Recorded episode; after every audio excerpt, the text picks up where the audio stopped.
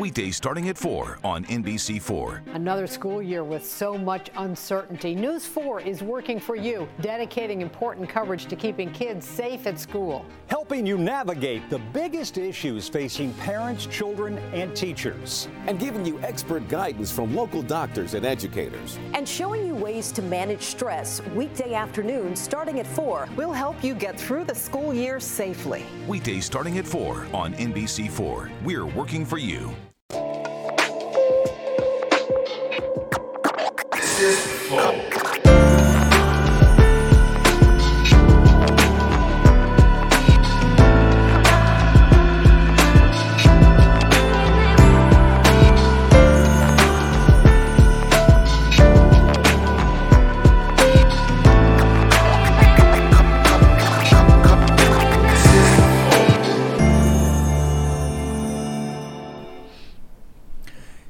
Começando mais um Flow Podcast. Eu sou o Monark e do meu lado, o Igor. Eu esqueci, foi mal. Só sua família.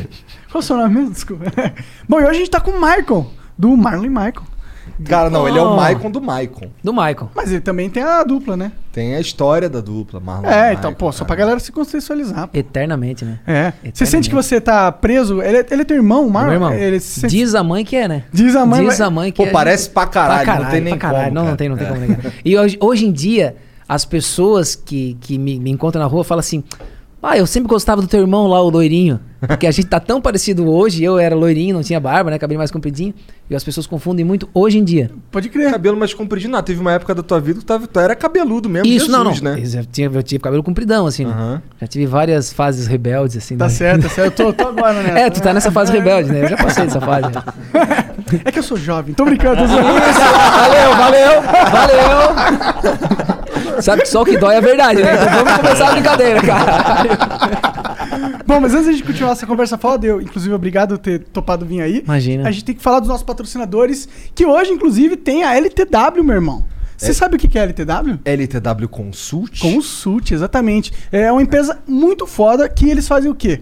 Eles sabem que não é a maioria das pessoas que sabe como lidar com o dinheiro, e investir e não sei o quê. Não sei o que lá. Por exemplo, o Igor e eu, pff, Eu sou um merda com isso. se você puser um milhão na nossa mão, vira 500 mil rapidinho. Entendeu? É, aqui é assim. Mas se você puser 500 mil na LTW, vai virar muito mais dinheiro, porque eles são especialistas nessa área e eles vão te é, fazer uma consultoria, te indicar quais são os melhores investimentos para o seu perfil e etc. Então, ó, vai no Instagram dele que é LTW Consult. Consult, tá? Vou, vou soletrar em LTW C-O-N-S-U-L-T.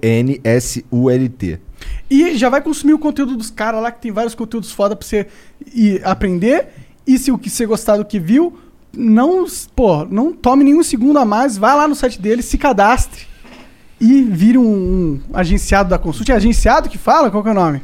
Não tome nenhum segundo. Caralho, É. na moral. Falou bonito, né? Aí, tu, Falou tu- bonito. tu investiria na LTW Consult depois dessa? Claro, né? imagina, com uma, uma venda dessa sensacional. Tá vendo? sensacional. Muito obrigado. Então vai lá na, na LTW agora e, e vai ganhar dinheiro, mano. Tá bom? Não Então é você- ganhar dinheiro, é fazer dinheiro. Fazer dinheiro, exato. Você não precisa ter muito dinheiro pra investir, não, tá? Não precisa, não. Mil reais já dá pra investir, 500 reais já dá pra investir. Dinheiro menos, 50 reais já dá pra investir. Ele tá 10 fa- reais Ele, já ele dá tá falando investir. merda aqui, cara? 2 reais já dá pra investir. 800 É, não dá pra ganhar nada com dois reais, mas dá pra Dá investir. pra investir. Já tá é bom. possível, vai saber. bom, Muito então vai lá bom. na LTW e aprenda mais e cuide do seu dinheiro, que é importante. Tá bom? É. Então, outro patrocinador. Nós mesmos, dá pra a galera virar membro do Flow. Virando membro do Flow, você ganha acesso ao nosso concurso de sorte, que a gente premia coisas pros nossos membros, basicamente. A gente tá dando um taco do Baininho de Mauá, que é um taco profissional de sinuquinha. Pra mim, o mais surpreendente disso tudo é que premeia tá certo. Tá vendo? No final eu tô certo, cara. Bom, mas é, vai lá, é, não perca essa oportunidade. Não tem só o taco do Baianinho, tem várias outras coisas. Todo dia tem um prêmio novo. Então não perca essa oportunidade. E o, e o emblema. Tem emblema hoje, Jean? Aí, ó. Aí, ó. Esse aí é você, cara. Eu ia dizer, nossa, parecido comigo. Olha ali o brilhinho no dente, olha, lá. Olha. Ficou bonitão. Então, qual, qual que é o coisa mesmo? É Quem- Maicon apenas. Quem, quem- Pena. quem que fez essa sacanagem aí comigo? Quem foi? O? Gigalvão, esse daí. Ah, o Tá Gigalvão. vendo? Sempre pergunta quando é ele. Pois é, verdade. brabo, mas é ele só brabo. ele, aparentemente. Não, Não é, porra, cara. ontem não foi ele. pô. Verdade, ninguém perguntou. Bom, olha lá. Parabéns, Gigalvão. Se quiser contratar o cara, É. M, eu vou soletrar aqui o código do emblema, que é M-A-I-C-O-N-A-P-E-N-A-S. Maicon apenas. flowpodcast.com.br barra resgatar. E aí coloca esse código lá só durante as, essas próximas 24 horas. Depois nunca mais. Você vai conseguir ter esse emblema no teu perfil se você comprar no Mercado Negro, que a gente ainda nem lançou. É. Oh, e aproveita que tu tá aí assistindo, dá um like nesse vídeo aí que você tá assistindo, se inscreve nesse canal que você tá assistindo, que é importante. Vai no nosso canal de cortes, Cortes do Flow, o canal que começou toda essa, essa marombada de cortes Você, aí. você tá puto com corte pra caralho no YouTube aí, a culpa é dele. Desculpa. Do- Ele que inventou essa porra desse nome. Agora tem corte da porra toda. Exato, né? conviva. Então é isso, vai lá, é, siga a gente nas redes sociais. E se você quiser mandar uma mensagem pra gente, é no flowpodcast.com.br barra live. Você scrolla pra baixo, tem as mensagens, você manda Flowcoins, que é a nossa, nossa moeda. É, 200 Flowcoins custa as primeiras 5 mensagens, que dá mais ou menos 20 reais. 400 Tá Flow- exatamente 20 reais. Exato. Ah, agora é. É, 400 flowcoins são as próximas 5 mensagens e 600 flowcoins são as últimas 5 mensagens, totalizando 15. Se quiser mandar uma propaganda, é 10 mil flowcoins. Ô, deixa eu mandar um salve. Posso mandar um salve? Por favor. Posso mandar um salve, Michael? Não. claro que pode. Não, não pode. Não, Não pode, é, não é deixou? o sim, não, claro que você pode. Imagina que você manda, lembra? Quero você feliz. Muito bom. Eu já tô dominando, acho que vamos fazer uma parceria É, aqui, tá acho que- acho que a vai virar Não é tão ruim, né? Eu é tava tímido, eu tava tímido aqui. Tô me Foi só dar Ah, um mas hidromel tomou ali que é, já Esse soltou rapidinho. Exato, exato. Ó, eu queria mandar um salve pros amigos que escutam a gente nos agregadores de podcast. Spotify, Google, Apple, Deezer, Amazon, a porra toda. Obrigado, valeu. É isso. É isso. Bora, vamos. Vamos que importa, hein, Michael? Como que tá a vida? E essa pandemia aí? Tá bem pra ele, tá tudo transão, olha lá, cara. É, camisa dele lá, Eu nem não tô cabe. transando, quer dizer, eu tô transando. eu sou casado. Quando a gente casa, Não parceiro, transa mais, Claro é, que não, né? Quem é casado sabe o que eu tô falando. Você tem filhas, não? Tem uma filha Ah, seis então anos. fudeu mais ainda. É, é. fudeu. Fudeu. Tá fu- É, É, porque ela quer. Quer dizer, não é é. fudeu. Não né? fu- não, Não é. fudeu. é. Eu sei como é que é. Não, no tenho- conjugado no passado tá certo. É, Fudeu. Fudeu. Pode, não, foderá. Só Deus sabe. parceiro. Ah, um dia, um dia. Ai, meu Deus do céu. Pior que é bem isso mesmo. Esse daí é. Eu tenho uma de 8, uma de 6 e vira e mexe elas querem dormir na minha cama. Acabou, parceiro. Vira e mexe quer que eu durma na cama com elas lá no E quarto quem é delas. pai e quem é mãe, parceiro, a gente deixa de viver a nossa vida por causa deles. Essa é a grande. Mas é uma delícia. É uma delícia, cara. É a melhor coisa que tem. Depois a gente vê que vale a pena. De qualquer jeito. Mas na hora gente- que vem, dá um baque, né? Imagino. Ah, o cara já tava rico quando veio. o filho? É, é mais fácil, né? Não, cara, eu, eu desejei a vida inteira isso. Eu desejei a vida inteira não filho? ter filhos, ter Ah. uma família. Ah, tá. Constituir uma família com um filho, ter a minha história assim, sabe, de, de homem, de pai. Eu esperei a hora certa. Eu fui ter filho mais velho, com 36 anos. Então eu já vivi tudo que eu tinha que viver, né? Como a gente conversou aqui internamente, não Aham. muito, né? Mas o suficiente. E aí depois eu casei. Hoje eu tenho minha filha, seis anos. Hoje eu tô casado aqui com a Nani. Um beijo pra ela, um beijo pra minha filha que tá me assistindo de certeza lá, com a mãe. Eu vivi todas as minhas fases bem vividas, assim. Tipo, é, quando a gente fez sucesso eu era jovem, com 21 anos, 23, o Marlon. E, pô, a gente curtiu pra caramba. A gente fez tudo que a gente é, queria fazer, devia fazer como artista. A gente fez, viveu. E eu... E o que me fez, literalmente, parar com a minha carreira no meio do caminho foi, primeiro de tudo, que a gente vai cansando com o tempo. Mas é que eu queria viver essa história com a minha família. E com as palavras do meu irmão, que tem uma filha de 24 anos e um filho de 17, ele fala assim: é, se eu pudesse voltar no tempo, isso nós no auge do sucesso, depois de 10 anos, sabe? Eu abriria mão da minha carreira para ter vivido a minha história com meus filhos. Porque os filhos deles eram de Criciúma, né? Ele se separou no meio do caminho por causa né, da nossa carreira, da nossa Aham. vida louca. E ele sempre falou isso. E ele, e ele sempre falou pra mim, ele falou, Michael, contigo se tiver um filho, cara, vive a tua história com teu filho. Então isso sempre me marcou. E eu sempre vivia e via, presenciava ele chorando, feliz com os shows, mas triste com essa ausência né, desse laço que ele tinha com os filhos dele. Então isso foi Aí- muito fundamental pra mim. Aí assim. quando te- teve a sua filha, você parou? Como que foi isso aí? Então, na verdade, não é que eu parei. Eu comecei a parar. Entendi. É Entendeu? claro, Tipo, imagino. Porque eu não podia simplesmente. Eu tinha contrato com gravador, eu tinha contrato com escritório, tem o meu irmão, né? Tem a nossa história de vida. Então, a minha filha nasceu em 2014 e eu parei em 2017. A gente foi faz, escalonando assim. Eu fui dizendo: ó, eu quero um final de semana, eu quero isso, eu quero aquilo. E daí ele, ah, não, isso aqui sim. Aí depois a gente via que não pagava a conta, que não, né, precisava ter um número maior de fluxo. Ah, então vamos fazer temporadas. Até que chegou uma hora que eu falei, ah, a gente encerra aqui. Ele foi fazendo outras coisas e eu fui permitindo, justamente porque eu queria que esse processo fosse Aham. lentamente para não ser doloroso nem para mim nem para ele. Mas tem- ficaram, ficaram na estrada uns 30 anos? Foi, a gente começou em 84 e a gente foi até 2017. Isso foi 33 anos. É, tá bom, né? Tá bom, né?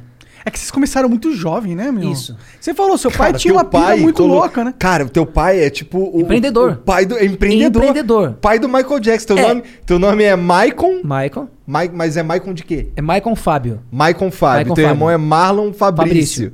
Isso porque há 40 e anos, não, não, não que a gente tenha 40 anos, mas é, há 40 anos atrás, os nossos pais queriam ter dois filhos que cantassem, que fossem dois meninos, que fosse um ia chamar Marlon, outro Michael, ou Fábio e Fabrício, porque tinha que ser nome de batismo, porque na época as duplas não tinham nome de batismo. Eram sempre nome artístico. Aham. Mas como o Marlon e o Michael era muito forte, assim, na época, e muito gringo, e ele ficou com medo e botou um Fábio e Fabrício. Que é pra garantir, Que é né? pra garantir que, tipo, teremos Tinha um nome, de batismo. É, um nome comercialzão Que pra legal, parada. né, cara? Pô, é uma teu visão é incrível. E assim, futurista ó, da parada, né? E o, interessante é que deu certo. Porque podia não dar certo. Podia Mas deu gente- certo pra caralho. Deu certo pra E caralho. deu certo com o Marlon e Michael, né? Com o Marlon e Michael. Engraçado, na hora que você estava começando, teve rejeição esses nomes? Como que foi? Não, não, não. Então foi só uma pira que não, não realmente transcendeu em nada. Deu- não, não. Daria. É, porque depois foram vindo os, nomes, foram modernizando também, né? Entendi, entendi. Entendeu? Então, tipo, isso já virou um nome natural, assim, as pessoas não E tinham como, essa. como que foi crescer com. pra- parece tipo aqueles caras que treinam o filho pra ser campeão de xadrez, tá ligado? E, aí- e aí eu, eu vi uma entrevista de um cara que falou que gênios, eles não, não nascem. Gênios são criados. Ele pegou a filha dele e falou, mano, isso vai ser genial. Aí pegou e colocou ela em todos os cursos, não sei o quê. E hoje ela é tipo campeã de xadrez, campeã de não sei o quê, não sei o quê. Faz... Como que ela sendo uma família que o que seu pai já tem um, um futuro pra você na cabeça dele, assim? Eu não faço a menor ideia. Sabe por quê? Porque, pra mim, eu só, sei- eu só me vi fazendo isso a vida inteira. E não é que eu fui condicionado a isso. Tipo, ah, não, ó, é igual às vezes um pai fala pro filho, ó, tu vai ser médico. Não, eu, o que eu me lembro da minha vida é cantando. Entendeu? Então, tipo, eu comecei a cantar com 3 anos de idade. Então, Nossa. não é ensinamento. Não se ensina uma criança de 3 anos a cantar. E a brincadeira começou porque o meu irmão foi na televisão com 5 anos de idade e eu em casa, que não sabia nem falar direito. eu quando meu irmão chegou com meu pai, eu falei assim: Eu também sei cantar. Não sabia nem falar, né? Daí o pai falou: Pô, tu não sabe nem falar, meu filho. Daí ele falou: Sei, então canta. Eu, Fuscão preto, você é feito de aço. Ele falou: Ué, tipo, sabe cantar mesmo? tipo, eu nunca te vi cantando. Foi natural. Ah, natural. Então, tipo, isso é o que eles me contam, né? Porque eu não lembro disso. Então, é. Não é uma coisa forçada, é uma coisa que foi natural, que aconteceu, é, assim. Porque ó. tem um medo, né? Assim, porque tem muitas dessas histórias do pai que tem uma visão pro filho e não deixa o filho ter a liberdade dele. Mas não foi esse caso que você tá Não, falando. não, não. Nem, nem, nem queria puxar pra esse lado, mas tem, tem isso. Não, te- é, o que a gente tinha era assim, ó, era a frustração de não conseguir honrar o que ele queria da gente, porque a gente queria aquilo também. A gente queria é, cantar, a gente queria fazer o melhor por ele, porque aquilo era uma coisa que ele, era o legado dele pra nossa vida, né? O que, que seu pai fazia? Meu pai era cantor. Era cantor também, entendi. É, mas meu pai era. Ele chegou a gravar dois LPs como artista e tinha uma dupla com o irmão dele. Então, tipo, isso tava meio imbuído na família. Minha mãe também cantava, eles cantavam em circo, meu pai e minha mãe. Então, tipo, eu cresci no meio de música, né? Eu Tu meu irmão- falou que cantou num, num- com novão também, um bagulho assim, não, não sei se era circo, mas tal. Qual, qual foi a primeira parada que tu viajou pra cantar? Ah, com o. Quando eu tinha 5 anos, quando a gente gravou esse Isso. disco com o nosso pai, a gente foi com o- a caravana do Bolinha. Ah, O Bolinha na época era, pô, era o programa da Band, Aham. era o Faustão hoje em dia, né? Pode crer. O programa top que tinha na época. Então ele saía em caravana de shows. Então a gente, como era muito jovem, 5, 7 anos, a gente era uma atração desse programa. A gente foi no programa, fez. Até hoje eu nunca achei essa imagem. Será a que gente ainda já existe? procurou. Isso deve existir, mas isso Deve é de tá num- 84, né, cara? num porão de Deve alguma tá algum rádio, porão. de alguma É, de TV, né? É, de É TV. uma TV, né? é, TV É, Band, sentido. TV Band. Então, tipo, agora esse arquivo morto deles é que a gente nunca conseguiu, a gente já tentou Pô, procurar. estagiário aí que tá vendo essa conversa. Lá na mano. Band. Pô, Lá- você sabe que fita é essa, velho. Traz pra gente aí. Seria Entre em espetacular. contato cara. com o aí, cara. Mas tu procurou mesmo essa porra? Então, a gente foi várias vezes na Band, né? A gente fazia na época vários programas. E a gente sempre comentava. Não era uma coisa tipo, ah, eu vou lá no. no- no- Mas a gente sempre perguntava, pá, se alguém souber. pô, A gente sempre comunicou isso. Lá dentro, né? Lá dentro, é. Mas não. Nada. Assim, Ah. Gente nunca foi pontualmente dentro dos arquivos mortos da Band, né? Não, a gente não. Mas que loucura, hein, tá? Você tá tão cedo aí já na- nessa parada, assim. É meio, meio Sandy Júnior, tá ligado? Isso. Isso, é, é literalmente, né? É. É literalmente isso. Só que com, com um pai não famoso. É. O nosso É. caso era, a gente não, Não, tinha um eles chororó. tiveram uma vantagem, Um chororó é. costa quente, né? Porra, é É, incrível. boa. né? Ser filho do Chororó Choró facilita muito. Ser Porra. filho do Zezé de Camargo facilita muito, né? Do Leonardo facilita Agora ser muito. seu filho também. É, agora ser meu filho, Sim. lógico, tipo, a gente conseguiu, mas o nosso pai era anônimo total, era coisa da região ali, da cidade dele, ele gravou, tinha uma competência absurda musical, era um baita compositor, né? Então ele instruiu muito isso. E ao longo da nossa vida, é, hoje em dia eu mexo com compositores, sabe, com grandes artistas. E ao longo da nossa vida eu, eu o nosso pai sempre foi nossa referência. Então eu eu queria agradar o nosso pai. E o Mardo também. Aí eu lembro que ele era um baita compositor. Cantava muito, tocava muito, pá. E daí eu queria compor também. E comecei com 12 anos de idade. A E cara, via, fazia, e ele, e ele era bem bem autoritário, assim, né? Então ele não tinha essa de, ah, vou te agradar porque tu é meu filho. Ele dizia, ó, quando tu fizer uma música, eu te digo que é uma música. Enquanto isso, vai ser só mais uma música. E eu compunha, "Pá, pai, ouve essa música. Ele, só mais uma música. Pô, pai, ouve essa música aqui. Só mais uma música. E foi assim dos meus 14 até os meus 17 anos de idade, cara. Nunca ele ouvia de novo uma segunda vez a música. Eu dizia, ó, gostei disso, gostei daquilo. Era sempre é, enfático, assim, dizia. Só mais uma música. Não te dava muito uma direção do que que, te- que, que dava esse feeling pra Não. ele. Não. Às vezes ele nem sabia explicar, mas ele tinha o feeling. É porque música é isso. É. A gente não. é, eu componho. E às vezes eu ouço alguma coisa e falo assim, pá, gostei. Ah, não gostei. Tipo, ah, isso eu gostei, mas eu não sei identificar por que gostei daquilo. Entendeu? E às vezes era o método dele. E eu lembro que uma vez, que foi a primeira música, ele falou assim, ó, isso é uma música. Foi quando eu tinha 17 anos de idade. Você lembra que música foi essa? Claro, eu gravei a música, foi a nossa segunda música de trabalho em 2001, olha só. Depois, quando eu tinha 21 anos. Caralho. A música era Tá Na Cara. Daí eu lembro que eu, eu lembro até hoje da cena, assim, é muito louco isso, cara. Eu lembro da cena lá num quartinho, na dependência que tinha da casa da mãe.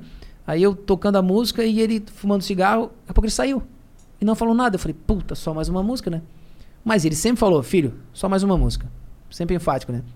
Daqui a pouco ele saiu, fumou o cigarro, voltou e falou: Canta essa música em japonês aí, filho. Eu falei: Que música? Pai, essa tal de Tá na cara. Eu cantei, a música é Tá na cara que você não me esqueceu Tá na cara que o seu amor sou eu Tá na cara, dá pra ver no seu olhar eu No jeito de essa música. falar Sim, a gente estourou ela em 2001 Pode crer. Depois da Por Te Amar Assim foi ela Aí quando ele falou, quando eu terminei a música Ele falou assim, isso é uma música Porra, fiquei, ah, olha aqui, cara Arrepiou. Arrepio, cara, de lembrar da cena Anos, né? Então, Esperando tipo, isso, né? isso tudo construiu Muito a nossa foda. vida, né, cara? Construiu a nossa vida. Ali eu, me- eu senti que, porra, eu conquistei alguma coisa no cara que é a minha referência. Eu não tinha outras referências, eu não tinha um mundo lá fora, eu tinha só aquele cara dentro de casa. E ele tava certíssimo, né, Certíssimo, cara? E sabe o que que é mais louco? Que eu lembro até hoje, ainda agora me arrepio aqui de dentro, cara. Olha aqui. eu lembro que é, nosso pai faleceu em 2002, no auge do nosso sucesso. E a gente fala isso abertamente que se o nosso pai não tivesse visto o nosso sucesso, a gente não faria questão de fazer sucesso. Porque era pra ele. Aham. E eu lembro que aí a gente, aquela loucura de show, música, a gente começou a compor junto e ele falava, ó, filho, ó, eu começo a música, tu faz o refrão, porque, pá, o refrão é o coração da música e tu tá mais na frente que o pai. Eu falei, pá, que legal, né, cara? Claro, pai, essa parceria. Eu lembro que eu cheguei um mês antes dele falecer, ele chegou e falou, filho, filho, ó, ouve essa música que o pai fez. Ele fez a música, pá, pá, eu, eu, pá, cara, o que que eu vou dizer pro meu pai, né? Só mais uma música. Falei isso. A única vez na minha vida que eu falei isso pra ele. Falei, tu quer que eu seja sincero, pai? Ele falou, quero. Falei, só mais uma música. Ele fez o que eu fazia. Ele pegou o papel, rasgou e jogou fora. E eu falei, não, não, não. Ele falou, não, tu tem razão. Foi só mais uma música. E daí depois eu não tive mais a oportunidade de ver ele, né? Foi a última vez que eu vi. Teve essa cena como se tivesse fechado uma situação, tipo assim, puta, de repente a gente tava de igual pra igual. Pode crer. Como, como, como Sim, profissional, sim, saca? sim. Até eu arrepiei aqui Isso, cara, pô, então isso é como essa sensação de a minha missão foi cumprida. Como filho, artista. Então olha que fabuloso, né, cara? Sim, Porra, eu pô, me- é eu me sinto honrado com isso demais, Cara, cara. Então, sim, sim. missão cumprida. Want to hear something amazing? Discover matches all the cash back you earn on your credit card at the end of your first year, automatically, dollar for dollar, with no limit on how much you can earn. Extra cash? Come on, how amazing is that?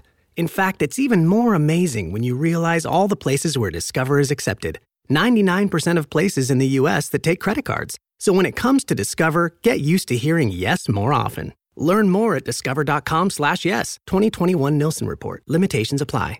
assim, em relação a essa etapa da minha vida, assim, essa fase. Muito foda, caralho. E teu pai era um cara também bastante foda, cara, pelo que tu tá falando aí. Porque assim, o jeito que ele acertou que aquela porra lá era uma música, ele acertou pra caralho. É, ele tinha um feeling dentro Não, dele, ele né? tinha, ele tinha.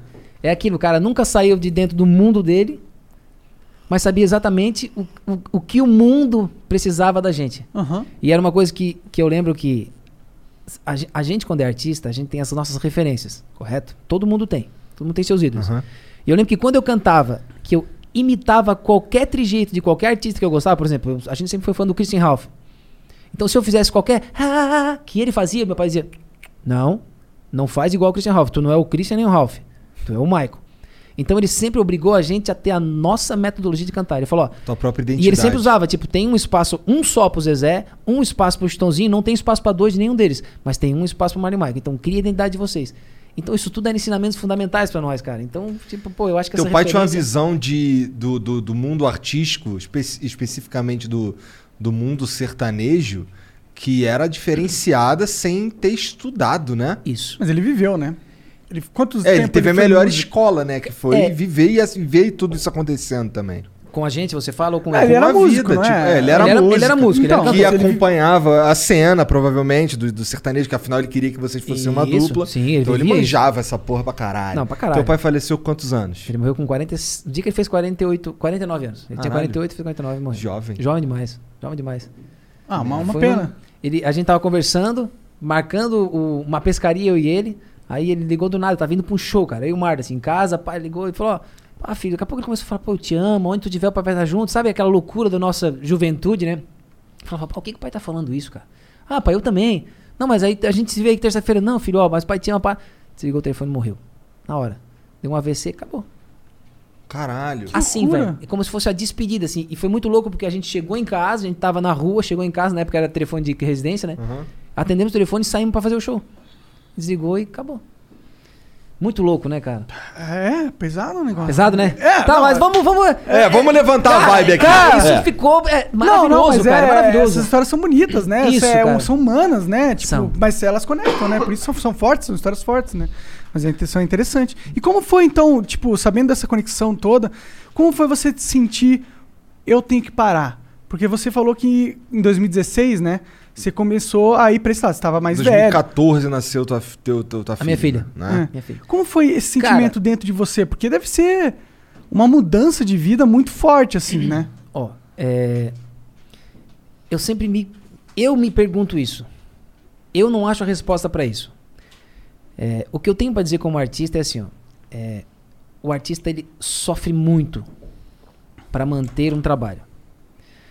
A gente, por mais que a gente tivesse sucesso, a gente tinha muita dificuldade em, em inserir novas músicas, em dar sequência no trabalho. Era uma equipe muito grande, era investimento. Aí quando a gente via eram situações boas, situações ruins. A gente nunca teve a sorte de ter empresários qualificados no meio do caminho. Tudo que a gente conseguiu foi como se fosse algo divino, assim, cara. Sabe? Foi uma pessoa que conectou a outra, mas a gente nunca teve uma estrutura empresarial por trás.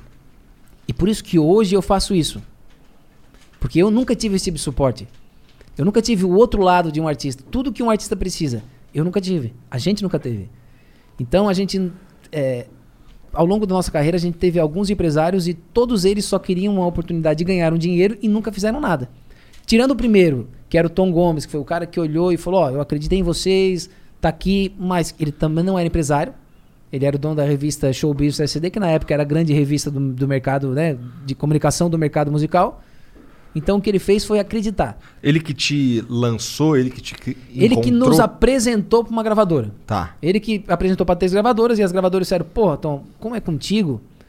Tem algum motivo pra estar fazendo isso. Então eu acredito, gostei dos artistas, né? Mas sertanejo na época era, era um mercado muito engessado, era só os grandes e, e os médios nunca conseguiam passar daquilo. Aí, tipo, tinha lá na, na classe de cima que eram os amigos, né? Na época. E daí, naquele ano, daí a gente era assim, era um Sandy Júnior de calças. Era o que eles queriam pra gente. Mas a gente era sertanejo, tipo, Estão de Choró. Era o que a gente queria ser, né? Então a gravadora empurrando pra um lado e nós empurrando pra outro. Né? Porque a gente não conseguia fazer o que eles queriam que a gente fizesse. E daí as gravadoras diziam: olha, não tem. Depois de quatro discos é que vocês vão conseguir ter uma música e dizer assim: ó, esse artista, ah, eu conheço. Então o projeto era de quatro discos depois a gente ter um reconhecimento pra entrar num, no meio. E, pô, dez dias depois a nossa música tava ainda mais rodadas do país, cara. É aquilo que eu te falo, é algo divino, não é algo tipo, ah, a gente planejou, a gravadora planejou, o escritório planejou. Não, a gente não teve isso. A cara. música que era boa pra caralho mesmo. A música era boa pra caralho. E, cara, foi muito louco, porque assim, ó, ela não ia entrar no CD. Ela só entrou no CD porque eu tive um acidente. E daí eu fiquei em coma oito dias. Que e isso? demorou quatro meses pra eu conseguir finalizar o CD. E daí eu entrou uma outra música, que era uma versão que a gente queria liberação, não veio. E quando veio essa, a gente pediu pra ser por chamar assim, pô, vamos gravar essa por chamar assim. Os caras, não, porra, mas. Daí o empresário ligou pra gravadora e falou, pô, cara, grava essa pro artista. Pô, o cara só pedindo só essa música. E daí aí eu- a gente tava no Viva Voz, né? Aí eu lembro que o dono da gravadora falou assim: ó, grava, mas produção barata, tá? Vamos agradar o artista produção barata. Resumindo, é a única música do disco que não tem bateria ao vivo, é, violino ao vivo, tudo eletrônico, só guitarra que é ao vivo e os vocais. E o resto tudo é produção fodida. E a Por Te Amar Assim que foi o que foi da nossa vida. É louco, cara. Então, tipo, tem coisas que não tem explicação. Não tem, velho. Essa foi a maior música que estourou de Essa, vocês? essa é assim. Ou foi a primeira Quan- icônica? Essa é a primeira, a icônica. É. Tá? Essa é a música que, pô, deu sequência na nossa vida, assim, Pode em relação crer. a tudo. É que daí, isso é o que mais marca. Depois a gente teve o segundo disco, Te Peço Fica Comigo, que eu te adoro. Aí no terceiro disco a gente teve música em novela Caboclo, novela América, várias novelas. Depois no quarto a gente teve Robin Gibb, do Bee Gees, que gravou com a gente. Então a gente teve, né, na nossa trajetória, Vários vários hits, sucessos. é, vários sucessos. Mas as pessoas sempre associam a gente. Assim como o Zé de Camargo, que tem uma infinidade de sucessos, as pessoas falam, é o amor, cara. É, tá. Ah, o em Choró. Putz, eu, não, eu cantaria o dia inteiro só Estão em Choró. Pô, é fio de cabelo. Entendeu? Sim, sempre É, tem, Leandro né? Leonardo, pô, Etapas e Beijos. Putz, cara, tem uma música nada pra caralho, cara. Claro. E a gente, é a mesma coisa. A gente tem aí é, dois DVDs e mais 12 CDs de carreira e mais vários EPs que depois entra a era digital ali, né? Que foi mudando. Então a gente tem uma história longa, mas as pessoas sempre ingessam lá por Te Amar Assim. Então a Amar Assim até hoje é a música mais executada nossa e assim por diante. Ah, é. é Interessante. Demais, né, cara? Muito louco. Mas, cara, tu hoje tu, tu trabalha com música ainda, que é, né? Eu sei disso porque eu te conheci por meio do Vintage, né? E eu sei que tu que tu tá, tu, tu inclusive me contou aqui que tu trabalha com o quê? Por volta de 230 cara, né? 230. Co- Como é, como é que tu foi parar nesse mundo, cara? Cara, isso começou com favor. Favores. Ah, eu sempre controlei os meus direitos. Porque eu não tinha esse suporte de conhecimento. Então eu tive que, na marra, isso lá em 2001, 2002, 2003, aprender o que, que era um autoral, como se registrava. Hoje em dia existe tecnologia de fácil acesso que a gente tem. Isso é tudo de, o, o- as músicas do Marlon e Do Michael, Marlon e é Michael, tudo de outros artistas vocês. que eu, que eu fazia composições, né? Não, mas as suas todas, desde a primeira, são todas suas. Então, não são todas minhas. Tá. Tem vários compositores juntos. Não, tá, não, não, mas não eu são de dizer- gravadoras, ele tá Ah, de gravadoras? não É. são de gravadoras. não são editadas, não. Tá. Todas 100% minhas. Entendi. Entendi. Muito foda. É foda. E deve ser muito e na- difícil E na também, né? época era eu, eu remava sozinho contra uma maré. Porque as gravadoras queriam, exigiam, nos obrigavam. E eu sempre botei de forma direta. E sempre fui aprendendo isso. Na época era, putz, disquete, que era o único jeito de ter acesso a qualquer informação de ECAD era através de disquete. Eu tinha que ir lá para registrar uma música. Então imagina um artista que é lá de uma cidade, que era um compositor. Ah, cara, quando ele tinha uma oportunidade, ele dizia, claro, vai editar, pega. Não, claro. E não tinha outra opção. Então era necessário uma editora. A não ser que tu tivesse os acessos que a gente tinha, as entradas que a gente, por ser artista, acabava tendo automaticamente, e tivesse disponível aquela situação. Eu estava disposto àquilo. Eu estava disposto a aprender como funcionava, mesmo na loucura de. A gente fazia de 25 a 31 shows no mês. Aí era 20, 30 programas de televisão, mais toda aquela coisa. De... Mesmo assim, eu estava lá querendo fazer aquilo. Caralho, Então- muito nerd tu. É, não, não é, é que na verdade, assim, eu sempre pensei que.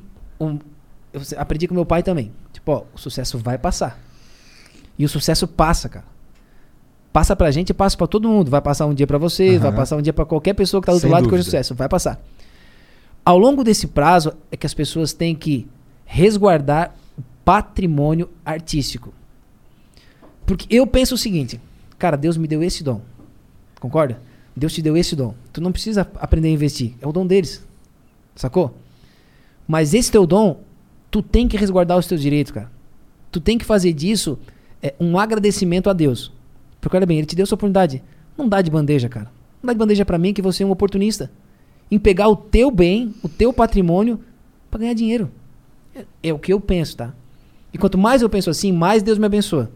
Mais Ele me coloca gente boa no meu caminho.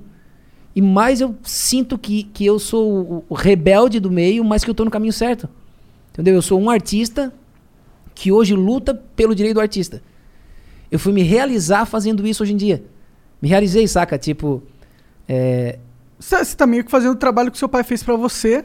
De uma outra forma. Pra, pra, pra abranger. Claro é, que não tão, E nenhum né? parente, né? É, nenhum é. parente. E claro que hoje eu ganho dinheiro com isso. Eu ganho. É claro, é. Mas é assim, todo ó. mundo que comer, né? O que eu faço é uma, é uma luta contra o sistema, que tá engessado. Quem, quem é esse sistema?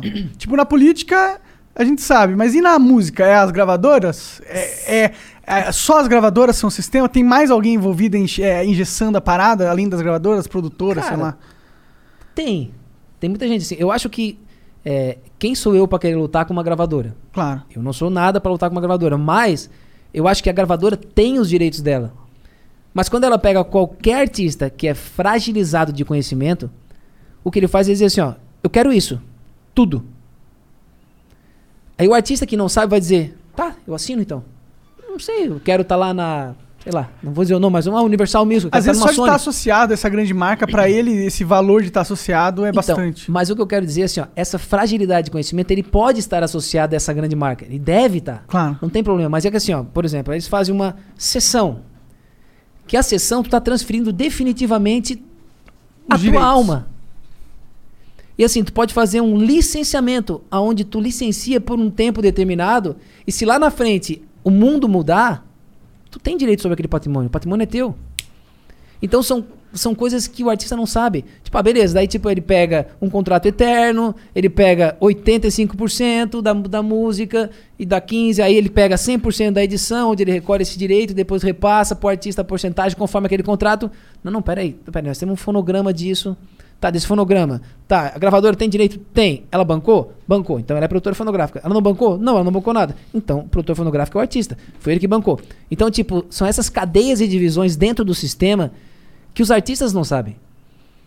Então aí vai. Aí o cara vamos sabe fazer música, isso, não sabe fazer mas isso. eu acho extremamente justo. Eu acho que esse. Quando o artista passa para essa parte que é o meu business, ele deixa o processo criativo em terceiro plano.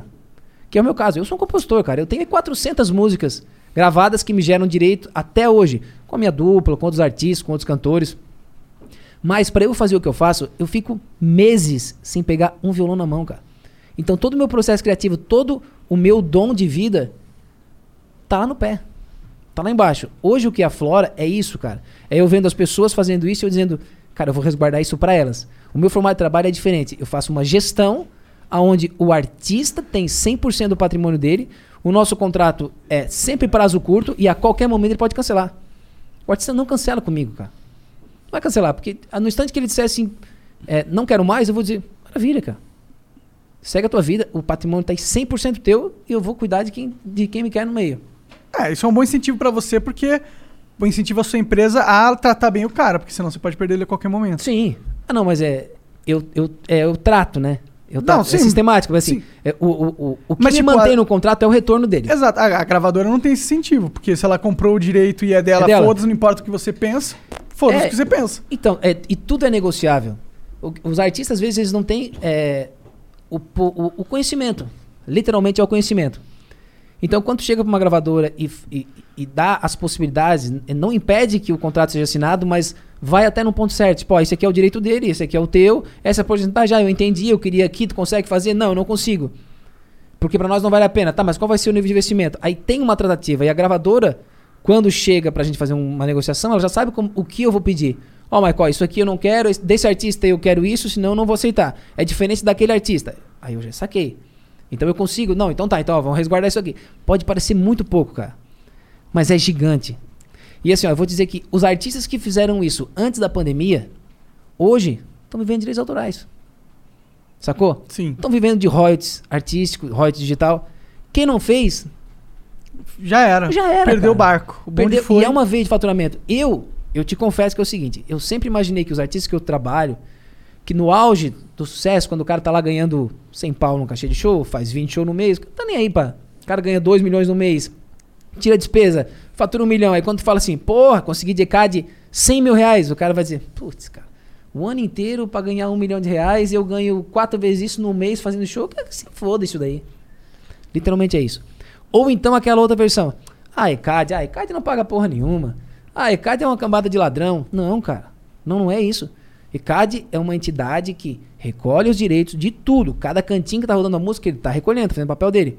Porém, é papel do artista ir lá e dizer assim, ó, ECAD, essa música é minha. Eu assino por ela. Aí o artista ele não tem noção que ele tem que fazer o autoral, o fonomecânico, sabe? Aqui depois dentro do digital tem uma outra nomenclatura de recolhimento de autoral. Várias pizzazinhas, né? Várias, fatias pra, pra Isso. ter. Aí o cara fala assim, ó, ah não, a gravadora lá lançou. Tá, beleza, mas aquela gravadora tem um contrato de edição contigo? O que que é? Oi? Não, tem edição? Não, não tem. Tá, então ela não registrou o teu autoral, que é o maior faturamento de execução pública. Ah não, mas eu vi lá no fonograma que tava meu nome como autor. Mas uma coisa é o fonograma, o ISRC. Outra coisa é o ISWC, que é o autoral. Então, tipo, se o cara não tem essa orientação, cara, vai se perdendo. E depois de cinco anos, por exemplo, o ECAD, cara, ele prescreve. Qualquer valor de cinco anos pra trás... Fica pro ECAD. Já era. Não fica pro ECAD. Eles, eles Redistribui eles- pra todos os eles membros. redistribuem pra todos os membros na Entendi. porcentagem daquele ano devido pros 200 mais de cada setor. Rola pra caralho, eu imagino, esse lance de caducar dinheiro lá. Pra cacete. Ah, então deve ser Rola. bom pro agregado. Pra cacete. É assim, ó. Me ter dentro do sistema nem sempre é uma vantagem. Ah, Por quê? Pro sistema. Ah, sim. Porque acontece, eu tiro esses retidos. Eu vou lá e desmembro. Sim. Eu faço isso acontecer, eu faço aquele dinheiro ir embora. Claro. E se chegar no dono. Então, tipo, nem sempre é bom. Os caras ficam putos. Eu fico pensando Filho assim. da puta! O Mike é um filho da... Muito. Me- meio sendo advogado do diabo, é, você falou que o pessoal ah, fala que o ECAD é um bando de ladrão e não sei o quê. Mas uma vez a gente foi fazer um negócio no teatro, tá ligado? Uhum. É, e aí, que é o com o Rafa More- Moreira, né? E aí, tipo, o- os caras já queriam cobrar o ECAD da gente antes da gente saber que se a gente. né, Tá ligado? Parece que virou um. Uma forma de ganhar dinheiro, tá ligado? Não, e aí, é- é que o assim, ó. sistema que os caras desvirtuaram pra ganhar dinheiro, às não, vezes, não, não? Mas tu, tu estás falando o quê? É assim, ó. A gente sabe que no meio do caminho tem pessoas que se aproveitam disso Uhum. pra ganhar dinheiro de forma indevida. Que são aquelas pessoas que o próprio ECAD contrata. Uhum. Tá? Mas o ECAD é uma entidade seríssima, cara. O ECAD tem tudo documentado. Só que, claro, é uma caixa preta. Que ninguém tem acesso ao ECAD, só a associação. No máximo que tu chega numa associação para pedir um auxílio para eles. A associação faz o que você pede para eles fazer. Eu, como associado de uma associação, eu tenho que ir lá e dizer, ó, associação, essa nova música do Marty Mike é minha composição. Aí a associação vai dizer, me dá aqui, eu vou registrar, vou informar o ECAD. Mas no ECAD ninguém entra. Entendeu? Então é uma caixa preta em Por relação que, a que é essa caixa preta, será? Porque assim. É um órgão público ou é um órgão privado isso aí? Eu não entendo, eu não entendo muito bem o ECAD. Na verdade, assim, é um órgão, é um órgão público-privado. É uma concessão do Estado? É, é, É, tipo a Anvisa? é quase isso. Entendi. Quase isso. Na verdade, assim, ó, o ECAD é uma associação sem fins lucrativos. Onde o ECAD fica com 10% para manter essa máquina Hum. e as associações ficam com 5% para manter a máquina das associações. Então, assim, ECAD é o núcleo que só recebe. Aham. Associações é todas as associações que têm contato com os artistas para pagar.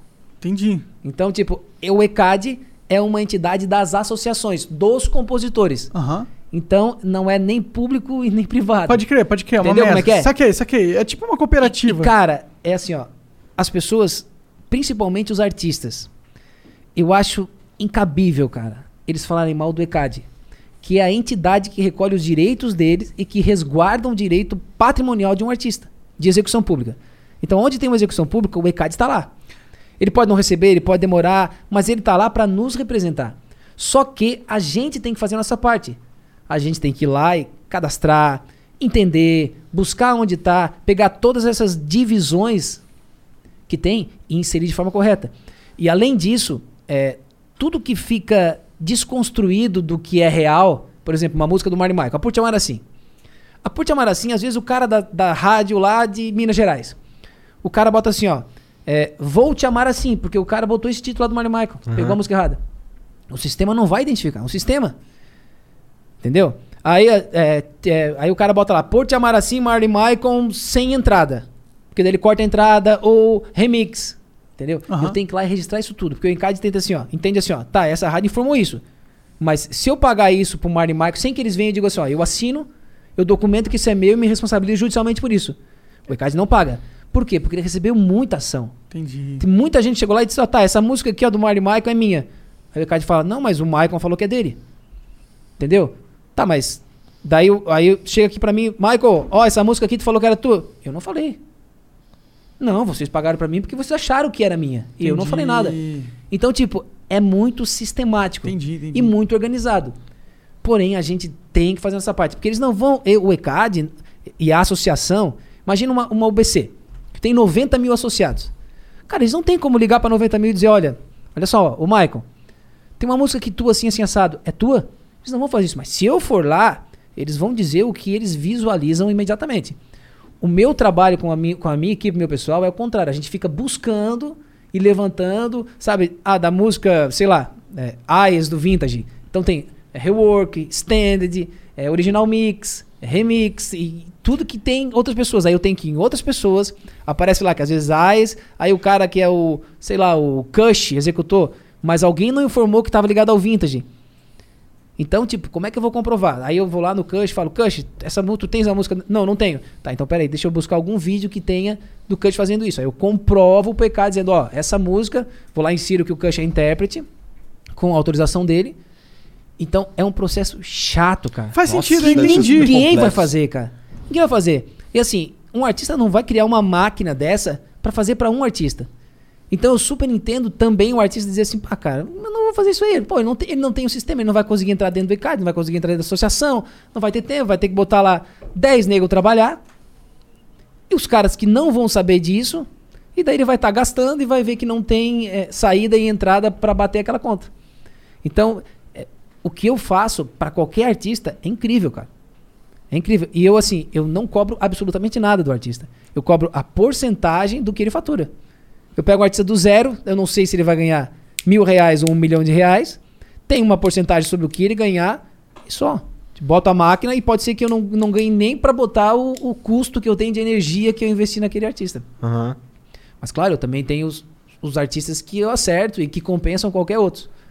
E aí, então, hoje o teu trabalho é pegar todas essas coisas assim que estão, entre aspas, perdidas no ECAD e tal, e nas associações, e direcionar para quem é o dono mesmo. Hum, isso é uma. Isso é uma. É uma das ramificações do meu trabalho. E, e isso é, é porque, assim, quando as pessoas. Quando eu falo com os artistas, eles visualizam somente isso, ah, o ECAD. Só que assim, hoje em dia tem a distribuição digital, hoje em dia tem a, a fracionação da distribuição digital.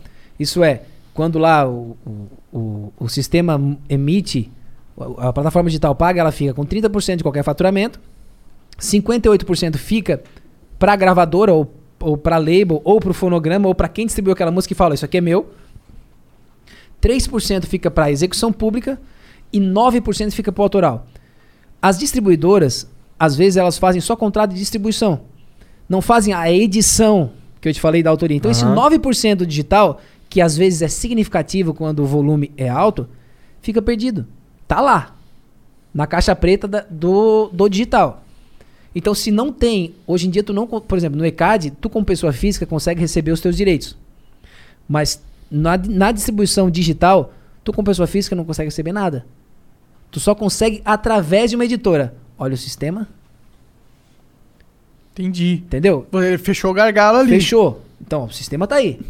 A minha, a minha luta é contra isso, tá? Mas peraí. Então, Isso é o ECAD que tinha que passar uma lei pra mudar? Como que não, é? não, não, porque o E- o ECAD é execução pública. Aham. Quem que, o que, que tem que mudar pra qualquer um poder fazer isso, não ter que depender de uma... Não faço a menor ideia. É, é uma lei, é um código, Não é um é- não é- é estatuto, que, na verdade, é um assim, consenso social? Que o, porra é o ECAD existe há dezenas de anos. Quem criou o ECAD, mano? Cara, Porque parece uma mamata do mundo essa porra. 10% de tudo pra você Não, cara. fazer um trabalho onde você tem que fazer o trabalho de verdade, que é a Sim, parada. sim. Porque, vamos ser sinceros, os caras ganham 10% de todos os brasileiros. De, todo, tudo de que to- entra. Mano, é muita. E co- com esse dinheiro dá pra você fazer o Google, porra. Fazer um sistema pica que não ia nem ter que ter o seu trabalho. Que eu entendo o seu trabalho, entendeu? Mas parece muito que você existe porque os caras têm um sistema meio que eles fazem o deles pra ganhar o deles e aí o artista que se vire, tá ligado? Não, é que na verdade assim, ó, o o que que eu penso, tá? Eles ganham essas, é, eles ganham essa porcentagem, eles ganham. Uhum. eles estão com a responsabilidade na mão.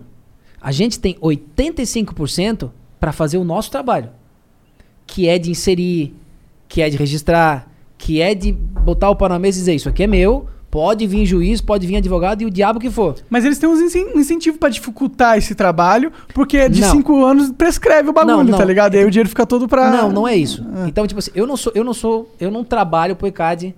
Claro, O ECAD não me paga nada. Eu não trabalho pra nenhuma associação. Pô, tu tem maior cara de ECAD. É, por Tô causa da camisa. tô brincando, por causa tô da camisa. brincando. É a camisa, é a camisa. A camisa é só pra passar um pouco de, né, de De- seriedade. de né? Fica- É que assim, ó, aí o que acontece? É, o ECAD, cara, ele tem lá uma infinidade de, de- de gente trabalhando no Brasil inteiro. Pra cada cidade são 5, 6, 7 pessoas pra controlar as baladas. Eu não vou nem falar de São Paulo. Aham. São Paulo é 10, 20 por bairro.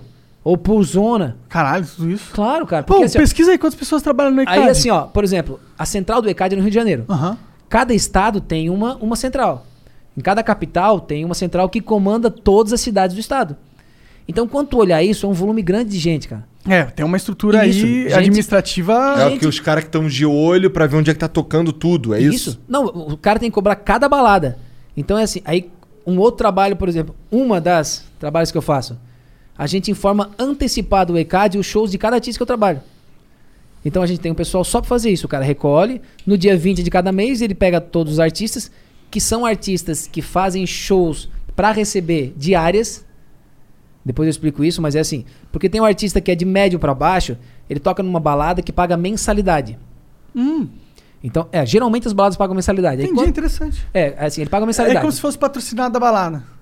Isso é que na Você verdade é assim, meio ó, que contratado, porque eles pagam um salário? Não, é, é que na verdade assim, ó, pro ECAD assim, ele, ele, ele vai lá e informa assim, ó, "Eca- ECAD, então eu tenho essa balada, Aham. eu vou fazer os shows aqui, é, quando eu atingir até bilheteria de mil a dez mil reais, é, é essa a média. Aí o ECAD fala, não, beleza, tu vai abrir 20 vezes no mês, de, de mil a dez mil reais, tu vai pagar, sei lá, 10 mil reais no mês de mensalidade. Então, Ah, são entendi. fracionados em diárias Entendi. e daí, tipo, isso é uma cagada pra se explicar assim. Mas aí vamos botar. Essa balada fez um show onde vai vir o, sei lá, o Kush. Nessa balada. Então, ali 10 mil reais. Naquele show, a estimativa de bilheteria é 50 mil. Opa, fugiu da diária. Uhum. Então agora nós vamos cobrar o cachê. Vamos pagar por esse cachê de 50 mil. Ah, 10%, 5%, conforme o acordo que aquela balada tem ou aquele volume de show tem, né? Que são várias coisas. Mas a média é 10%. Quando faz um número X de show, tipo, ah, 200 shows no ano, tu tem 5%. Quando tu é empresário que faz vários shows, né? Ou chega num Aí valor X. Tem uma comodidade nisso. Sim, tem. Aí, quanto paga em dia, tem várias burocracias. faz sentido. Isso. Aí o que acontece? A gente informa isso. Às vezes a gente não informa show pequeno, porque a gente sabe que esse show pequeno vai tocar nesse tipo de balada. Que é balada que tem mensalidade e não adianta informar. Uhum. Mas mesmo assim a gente informa, porque às vezes tá lá num show que é no dia do vintage tá o, sei lá, o vou falar um outro DJ pequeno aqui. O cara vai estar lá abrindo o show, então esse cara também tem a fração dele. Então a gente informa. Ah, dá. Então isso é uma coisa que artista nenhum faz. Aí o que acontece? Às vezes o ECAD não sabe daquele show. Ou vem aquele cara que indevidamente vai lá e fala assim, ó, ninguém vai cobrar mesmo, me dá mil reais e eu te isento da- do, do- do negócio. Que foi o que tu falou, que às vezes chega o cara antes lá, cobra, não, não vou, vou fazer vista grossa. É, Nesse caso não tem como ele fazer. entendi. Nesse caso ele se fudeu. Porque eu tô lá, eu insiro tudo e falo, e ECAD me presta conta. E, e o ECAD, a associação, eles me prestam conta mensalmente daquilo. Eles são assim, bons nisso? De prestar conta? São. São? Ah, é tipo curiosidade mesmo. Não, é. são. São, mas é assim, ó. São porque. Você que é chato. Porque eu sou chato. Aham. E porque eles têm que prestar conta. Tipo, ó, eu tô aqui. E você eu é influente quero- também, você controla Isso. bastante. Isso, e eles acabam, artistas. e eles acabam, eles acabam tendo isso, né? Uma associação e a outra, eles, pô, pera aí, vamos atender bem o Michael. Claro. O Michael tem vários artistas, pô, eu vou tirar dessa associação e botar nessa. Claro, faz sentido. Né? Então, tipo, ó, aquela associação me faz isso. Ah, então pera aí que a gente faz também. Fica tranquilo. Porque cada associação ganha 5% dos seus artistas. Aham. Então hoje. Vocês são uma associação. Não, vocês não. Você, é você. Não, eu sou uma empresa de gestão. Ah, vocês não são. Não, eu não sou uma associação. Ah, tá, tá, tá. Desculpa. Não, não. A associação é Abramos, UBC, Socim, E o que, que a associação não tem nada a ver com o ECAD? Tem. É, eu- Ele tá dentro do estatuto do é ECAD. que assim, ECAD em cima. ECAD é, é, é a associação que só recolhe. Aham. As associações que são a dona do ECAD, Ah. eles repassam os, os valores Ah, artistas. Então o braço burocrático mesmo O da ba- parada é as associações. Porque, se bem que tem um braço burocrático Não. em recolher também. É, o braço burocrático é o ECAD. E as Mas o associações são braço, o quê, o- a exatamente? associação é o acesso nosso a todas as informações. É o único jeito que a gente tem de chegar nas informações é através da associação. Entendi. É a associação dos autores. Parece meio esquisito ter um middleman aí. Por que não poderia ser diretamente com o ECAD essas Porque, informações? por que não? Porque assim, antigamente, quem cobrava eram as associações. Então era assim, a Associação Abramos ia recolher os artistas que eram deles, daquele evento, mas aí tipo, a UBC ia junto e dizia, não, mas peraí, tem 10 músicas sendo executadas do meu artista. E o cara, não, mas tem 12 minha. Então era uma guerra. Aham. Aí o que, que as associações fizeram? Peraí, a gente não tem que cobrar nada disso. Vamos criar uma associação pra cobrar a gente. E a gente não ficar se matando aqui, a gente só O recolhe. ECAD é uma associação das associações. O ECAD é uma associação das associações. Caralho! Caralho, isso é, É muito o- complexo, Caralho. mano. Cara, não dá pra entender porque. Não dá. 840 funcionários. 840 funcionários. Então, olha, olha E aí. a renda deles? Eu quero Então, saber. Isso é fracionado sobre o faturamento. Aham. E eu- a, a renda do funcionário é, fa- é fa- é- é A renda fracionada Ela sobre- varia pra caralho. Ela varia pra caralho. Nesse, nesse mês, por exemplo, de março, cara, Se fuderam. todo mundo se fudeu. Ah. Todo artista que dependia disso se fudeu. Os funcionários das associações me ligando. Michael, deu merda, cara. Entendi. Tem então um eles tão espacinho pra mim aí? Caralho. Entendeu? Então, acontece, cara. Acontece. Então, tipo, eles dependem disso. O sucesso do ECAD é o sucesso deles também. O sucesso da associação é o sucesso deles. Então, tipo, o que, que eu falo em relação a isso? Aí, cara, tem um presidente que ganha mais, o cara que da tesoureira, tal, a secretária. Claro, tal. Então, cada um tem a sua fração dentro dessa porcentagem. Entendi. Então, cara, é assim, ó, é, eu super idolatro o trabalho que eles fazem. Porque se não fosse eles, eu não ganharia dinheiro, cara, como autor. E hoje, eu, Maicon, sobreviveria tranquilamente do meu faturamento de, de execução pública. Só de Só CAD. dos seus trabalhos passados. Só do que a gente trabalhou. E, cara, uma coisa que eu sempre falo em relação a. Pô, eu tô falando pra caralho. Mete né, bronca, meu Puta parceiro, que eu pariu, cara. Porra. Mãe, mãe, desculpa, mãe, se tu tá aí dizendo meu filho, para de falar. Não, cara, tá sendo, tá sendo extremamente esclarecedor. É, eu tô, eu tô, eu tô tendo aula Eu sobre vim, eu vim aqui pronto com a camiseta escrito foda-se, eu vou falar o que eu nunca falei, cara. Ah, E mas só é- estou falando técnico. Viu como eu vim com a camisa certa? Tá vendo? Tá, Tá vocês Agora- nem estão mais fumando aqui nada, pararam com tudo. Eu tô prestando maior Porra, atenção cara. em tu, caralho. Vamos se drogar! Foda-se! Papo de aprender o caralho! Cara, ma- mas é assim, ó. E, o, e o, o que eu sempre falo em relação a isso, o grande pulo do gato disso são os contratos. Então, tipo, pra tu teres toda essa.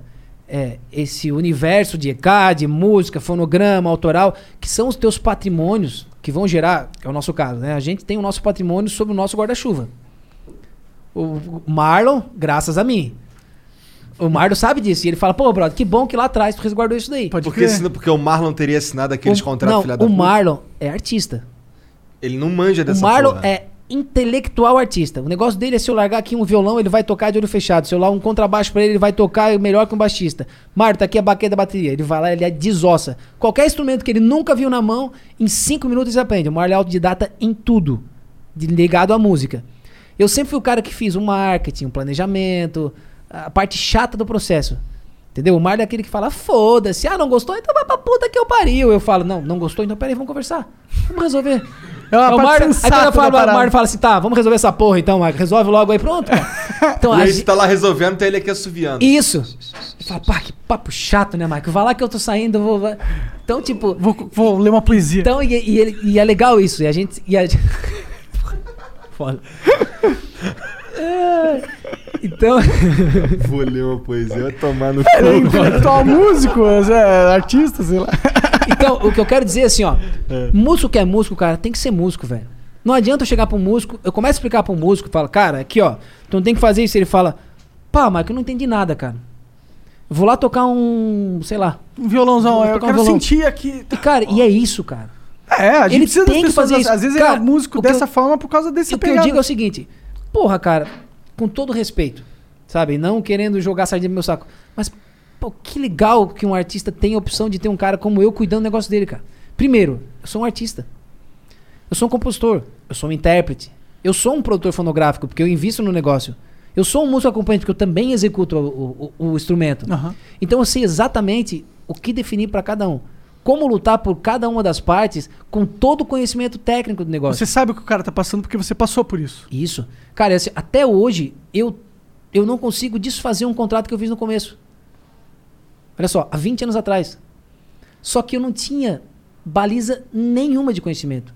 Naquele instante eu queria ter tido só alguém que dissesse assim, ó, não, peraí, ó, isso aqui tu pode fazer, mas... Ô, que contrato é esse? Não pede. É foda, cara. Imagina Que que, no que nosso é primeiro disco da Put Amaracim, que a gente vendeu um milhão de cópias, assim, de cara, assim, seis meses, Pau. a gravadora pediu pra gente liberar um milhão de cópias. E a gente ganhava, como artista, o royalty nosso era 10%.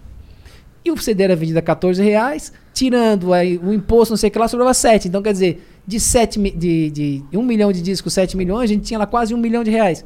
A gente teve que abrir mão. Mas, tipo, o cara falou: olha, olha aqui, ó, nós vamos investir mais aqui, nós vamos fazer isso aqui. Ah, eu era pra ter chutado o pau de mas nem fudendo, cara. Isso é meu. Só que não tinha alguém atrás dizendo assim: não, cara, não, eles não vão deixar de investir. Vocês são a bola da vez. Então não faça isso. Pega teu um milhão, deixa lá na tua conta. Então eu não tinha essa instrução, cara. Então as pessoas se apropriaram de mão grande do meu patrimônio. Entendi. Entendeu? Entendi.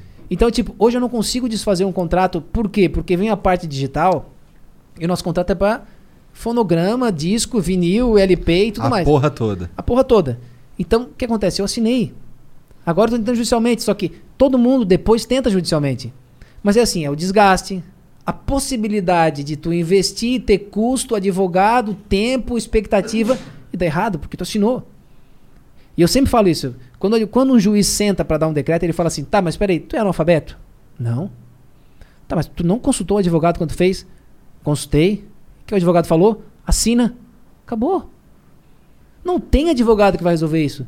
Tem, porque se ele vai achar lá na, na- Uma brecha, certo. Mas é tal. assim, vai depender de uma pessoa que vai dizer sim ou não pro teu patrimônio. Pô, eu, tava lendo até agora uma matéria do Marshmello. Não sei se. Aham.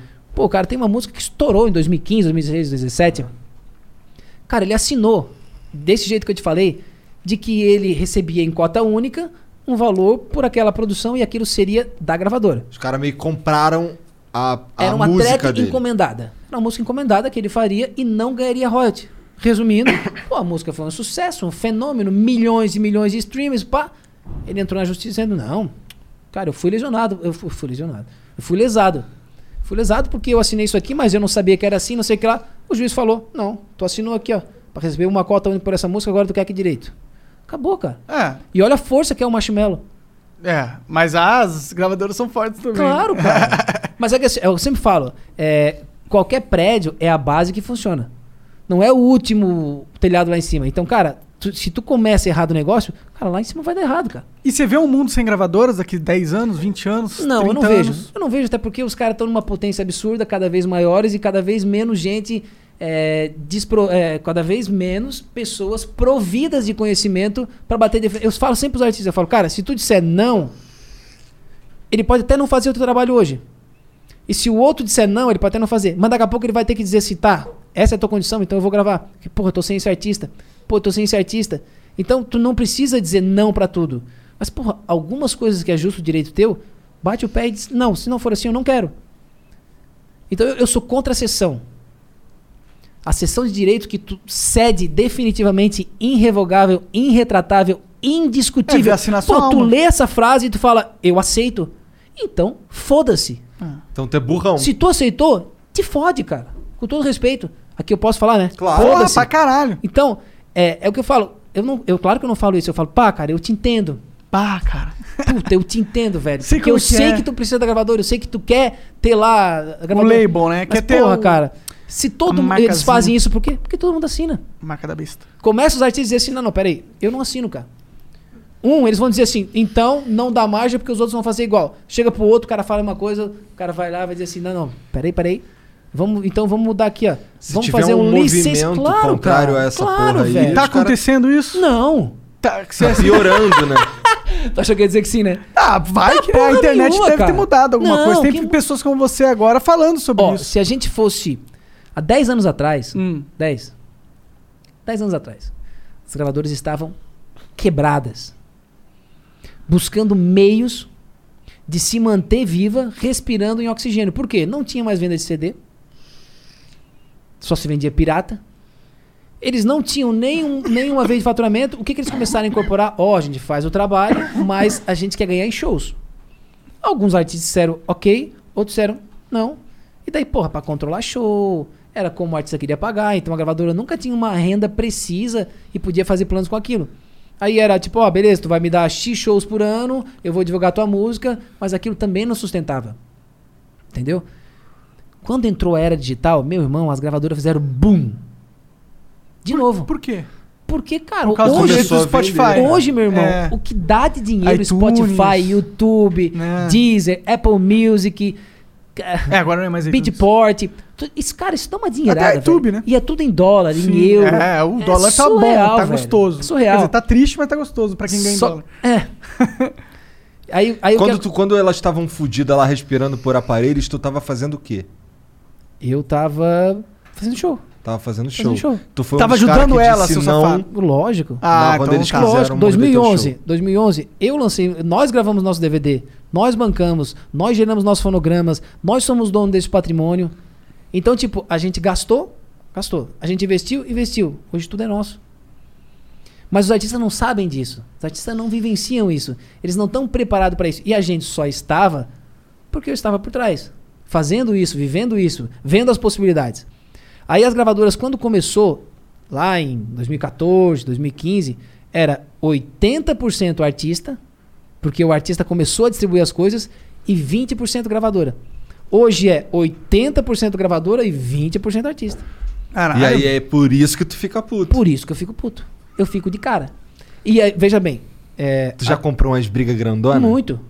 Qual foi a maior treta que Volta teve? me- Não, que não é treta, sabe? Ah, Tipo, treta de negócio. É, treta de negócio, assim, do cara dizer, porra, eu não assino e pronto. Ah, tu tá com o Michael, então não vamos distribuir mais. Ah, entendi. Tipo, Aí, você puta, é lista aí, aí o artista fala, bah, Michael, ó, falei de ti, os caras disseram que não vão lançar. Eu falo, não, não, nem fala então. Tu quer lançar com eles? Então lança, cara. Tá, é. Pronto, eu não tenho o que fazer. Claro. Eu, eu, eu falo sempre pro artista, cara, eu tô aqui pra te ajudar. Eu estudo isso. Eu estudo isso constante. Eu sou um aprendiz, cara.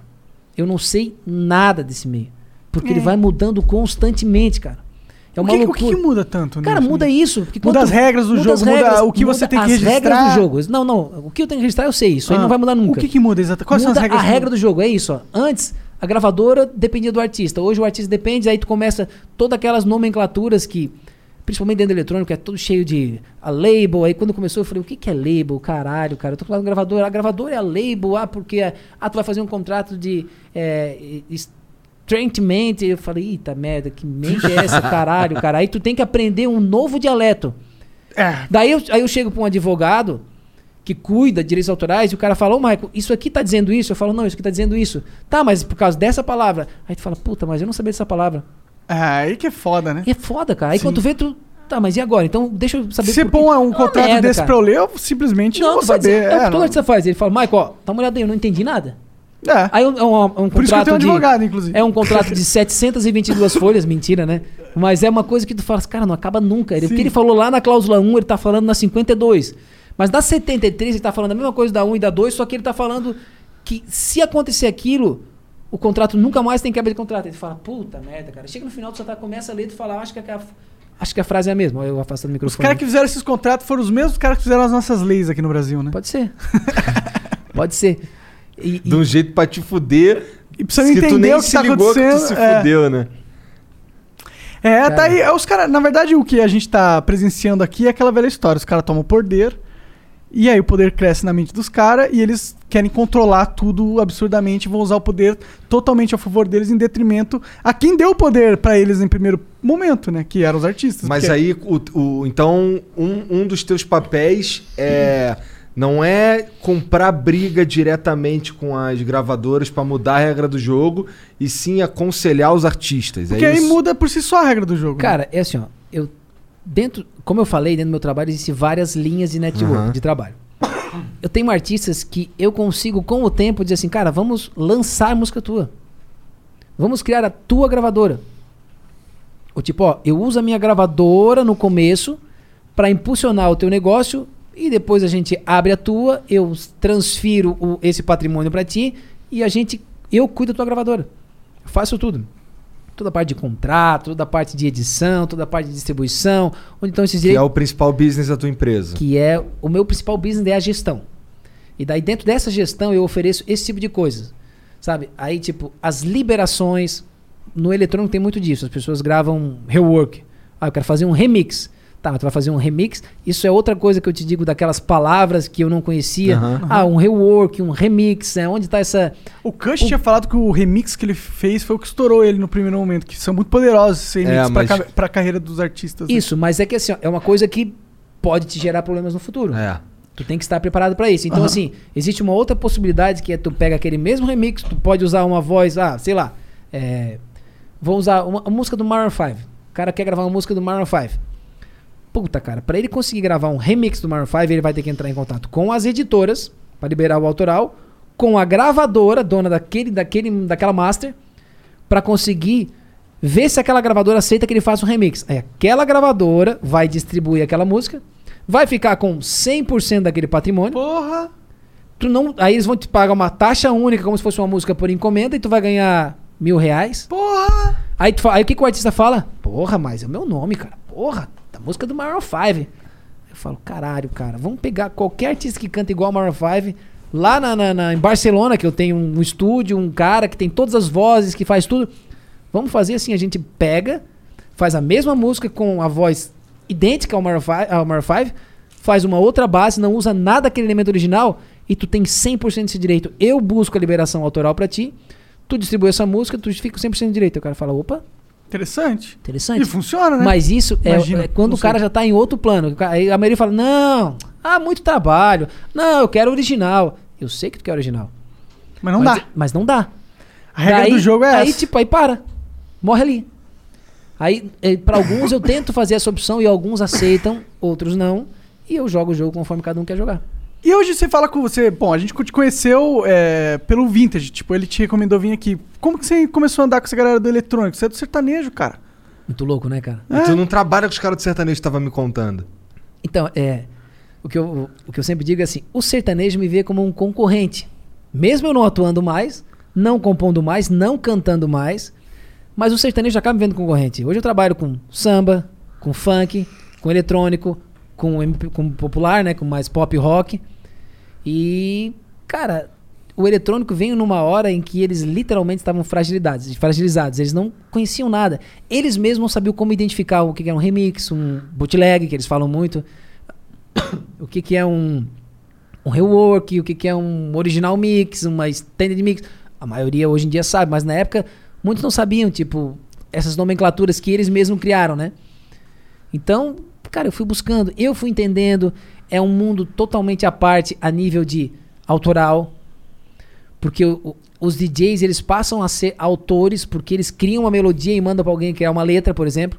E daí eles têm um acordo internamente que é isso. E quando eu entrei, eu achei aquilo estranho, porque eu tô acostumado com. Porra, eu chegava lá, voz de violão dizia, ó, essa é a música. Aí eu levava pro produtor, o produtor produzia, pá, botava os músicos, pá.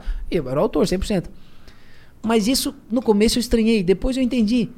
E achei justo. Achei justo quando eu compreendi a sistemática do negócio. E eu via que no começo eu, eu às vezes brigava com alguns autores que eram de fora.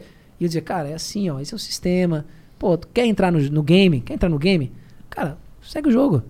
Não adianta tu querer mudar o sistema em relação a isso. Porque isso não é injusto direito, é justo. Isso é uma coisa que os caras fizeram, firmaram. E as grandes gravadoras, grandes editoras, os grandes autores estão de acordo.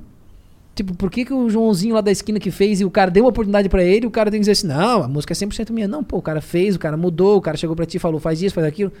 Então, tipo, é uma coisa que com o tempo eu fui entendendo. E hoje eu sou extremamente de acordo com isso. Você já chegou a escutar uns eletrônicos? Pô, escuto pra caralho. Escuta cara. Você Escuto. gosta? Não sei. Gosto, porra. Como você é musicalmente? Sei que você é do sertanejo, mas e como que qual que é o Então, seu cara, a, a minha vertente, a minha induzida pelo Marlon, meu pai sempre foi sertanejo, mas o Marlon sempre foi rock and roll, Aerosmith, essa coisa mais, né, dos anos 90 lá, toda aquela Aham. geração toda lá era nossa, então aquilo foi que a gente cresceu curtindo assim também, né, o paralelo. Pode crer. E esse eletrô o eletrônico mais é, vintage, Kush, Dub Dogs, Chemical Surf, que é a galera que eu trabalho há mais tempo e fui conhecendo e entendendo o que cada um tem. Cara, hoje eu sou encantado com isso. Eu compus música eletrônica. Nunca ofereci pra nenhum dos meus DJs. Sacou? Interessante pra caralho. Sabe por que isso? Ah. Porque eu, eu não quero confrontar o interesse. Entendi. Não quer. Pra, Porque, pô, eu vou chegar pro cara e dizer assim: olha a música que eu fiz. O cara, ih, esse cara tá aqui. O na cara vai olhar assim, oportunizando o "Ih, negócio." é só mais uma Porra. música. É, seria incrível, seria incrível. Ou ele podia dizer, né? Isso é uma música. É, né? aí seria ser muito mais incrível. É, mas na verdade, assim, eu fico com medo de desse cara dizer, bah, cara, tá usando o nosso, o nosso meio de trabalho pra se beneficiar de alguma forma. Tu tem uma música aí? Tá na internet? Tem alguma? Não, não, não, não. Eu Tudo, tenho, tudo guardado a tudo sete em off, chaves. tudo em off. É, tudo em tem dias. Da hora pôr uma aí. É, né? É, a gente vê qual Não, é. mas uma hora eu pego um, Depois você nada, que não- eu não trabalhei, ou que eu não trabalho, e falo pra ele, cara, ó, faz essa música aqui. Pronto. Por que não? Por que não? Da hora, né, pô? Lógico. Já que você tá Ou então, quando o cara vier me procurar, eu vou dizer, ó, primeiro faz essa música aqui. Se eu gostar, eu tô falando contigo. não, vou fazer assim. E quando Pô, tu- cara, puta que pariu, dane-se, foda-se. Quando tu parou com essa vida de ser famosão no sertanejo, tu sentiu falta? Cara, eu vou dizer que quando a gente resolve parar, que esse dia não chega pra vocês, mas o dia que tu resolve parar, a sensação é de derrota. Por mais que tu esteja com isso bem imbuído na tua cabeça e que esse é o melhor caminho e que tu cansou de lutar, tu vai se sentir derrotado. Que tu olha pra tua história e fala assim, porra, cara, olha tudo que eu fiz, olha tudo que eu construí, olha quantos CDs, quantos DVDs, quantos fãs que eu tenho. Aí tu fala, mas eu não tenho mais força. Então, eu sou culpado. Eu errei. Porque tu sempre te culpa por tudo que dá errado. Mas por que, que é um erro mudar, né? Não é necessariamente um erro. né? Isso. Mas é- essa é a sensação que a gente tem. Entendi. A frustração. Entendi. Por exemplo, se hoje eu parar. com- Eu hoje, hoje eu sou extremamente realizado profissionalmente com esse trabalho. Claro, porque deu certo, porque eu tenho clientes, sabe, absurdamente incríveis. Tá? E cliente pra caralho. Cliente pra caralho. E eu sempre falo uma, uma coisa que eu sempre falo assim, ó. Pra- pra- até essa- esses dias, uma das grandes empresas que eu trabalho, chegou uma outra pessoa e falou assim: Ó, o Michael tá te roubando. Assim, porque eu recolho direitos. Eu tento sempre fazer com que a fonte pagadora pague e pague a minha porcentagem. Mas tem coisas que não dá.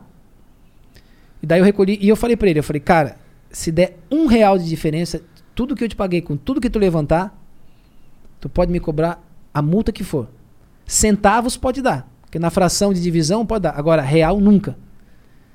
E daí, tipo, passou, isso já faz janeiro que a gente terminou, e eu, daí, como é que tá a auditoria? Ah, o cara falou que ia ver, até agora não mostrou nada. Entreguei tudo pra ele, tudo que tinha, a gente entrou em contato com todo mundo e nada. Então, tipo, cara, isso me deixa tranquilo dentro do meu sistema. Né? Então, é uma das coisas que faz a diferença, porque esse lance também de gravadora é uma- não é, não, desculpa, não é a gravadora. Mas esse lance de que tu não sabe os valores. Aí quando chega uma pressão de conta, cara, é, é, é incompreensível. Os artistas que estão vendo isso sabem do que eu estou falando. Quando chega a pressão de conta, cara, vem 12 mil linhas, 0,00002 centavos. Aí tu não entende nada. Spotify, tá, tá, tá, tá, tá, tá, tá. E tu fala, tá, e agora? Qual é o resultado final? Ah, deu 2 mil reais. Porra, mas 2 mil reais? Porra, tem 10 milhões de stream lá, 2 mil reais. Ah, não, ó, tá aqui a pressão de conta. Olha lá, cada cifrinha tu vai entender. Ninguém entende porra nenhuma. Ninguém entende, cara. Ninguém entende. Então isso é uma merda, cara. Como é que é o teu processo pra, pra pegar, abraçar um artista? Ó, eu, eu nunca procuro um artista. Procurei no começo, tá? Pra criar o portfólio. Os tal. artistas pequenos para eu aprender como eu conduziria esse trabalho com outras pessoas. Antes de aceitar os pedidos dos grandes artistas que me pediam isso, eu fui estudar com pequenos. Peguei pequenos da, do, da meu estado, da minha cidade, da minha região que eu conhecia, que eu sabia que tinha poucos valores, mas que sabia como funcionava o sistema e eu podia ajudar eles. Peguei, estudei ali um tempo, vi como é que era, como que eu entraria numa associação, como que eu representaria, de que maneira eu faria, pá. Quando deu certo isso e eu entendi e organizei tudo, aí eu comecei a pegar os grandes artistas que me pediam. Ó, ainda tá em pé aquilo? Tá, então eu vou fazer pra ti. Esse artista chamou outro. Aquele artista foi chamando outro. E hoje em dia é só por indicação. Ó, pá, o fulano passou o telefone. Ah, eu ouvi dizer que tu faz isso. Ah, putz, ó, vi aqui que tu tá com fulano. É sobre isso. Então é sempre uma indicação. Daí o que que eu faço? Como é que eu seleciono?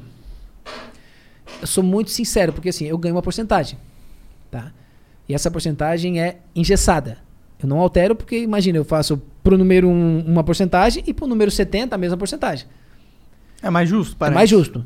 É assim, porque eu sempre falo assim, se é um real ou um milhão, eu vou buscar.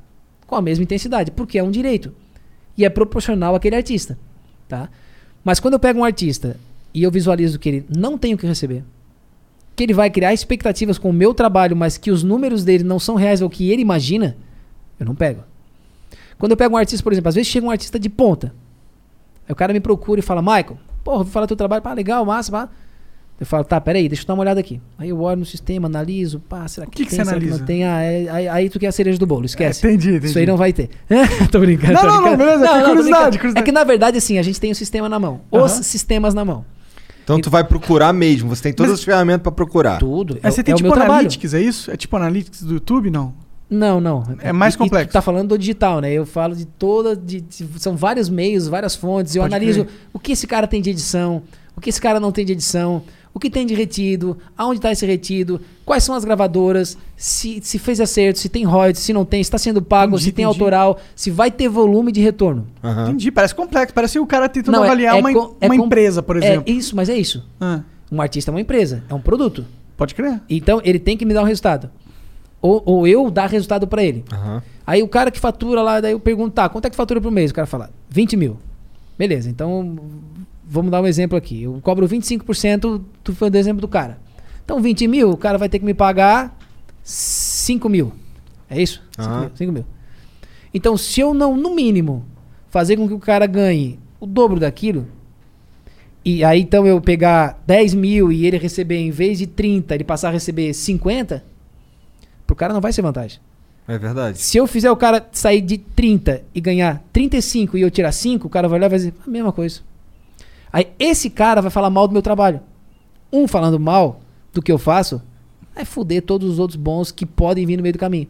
Então, quando eu vejo que eu posso, no mínimo, dobrar e resguardar o direito do futuro desse cara, porque eu sempre falo para assim, ó, o meu trabalho é a médio e longo prazo. Ah, o cara chega e fala, não, ó, porque eu preciso de dinheiro. Eu falo, tá, mas e? Não, não, vê o que tem retido aí que eu já quero, pá, nos próximos seis meses. Eu falo, não, não, pra mim não dá. Pra mim é o seguinte, médio e longo prazo. Vamos catalogar, vamos controlar contratos, vamos analisar cada fonograma.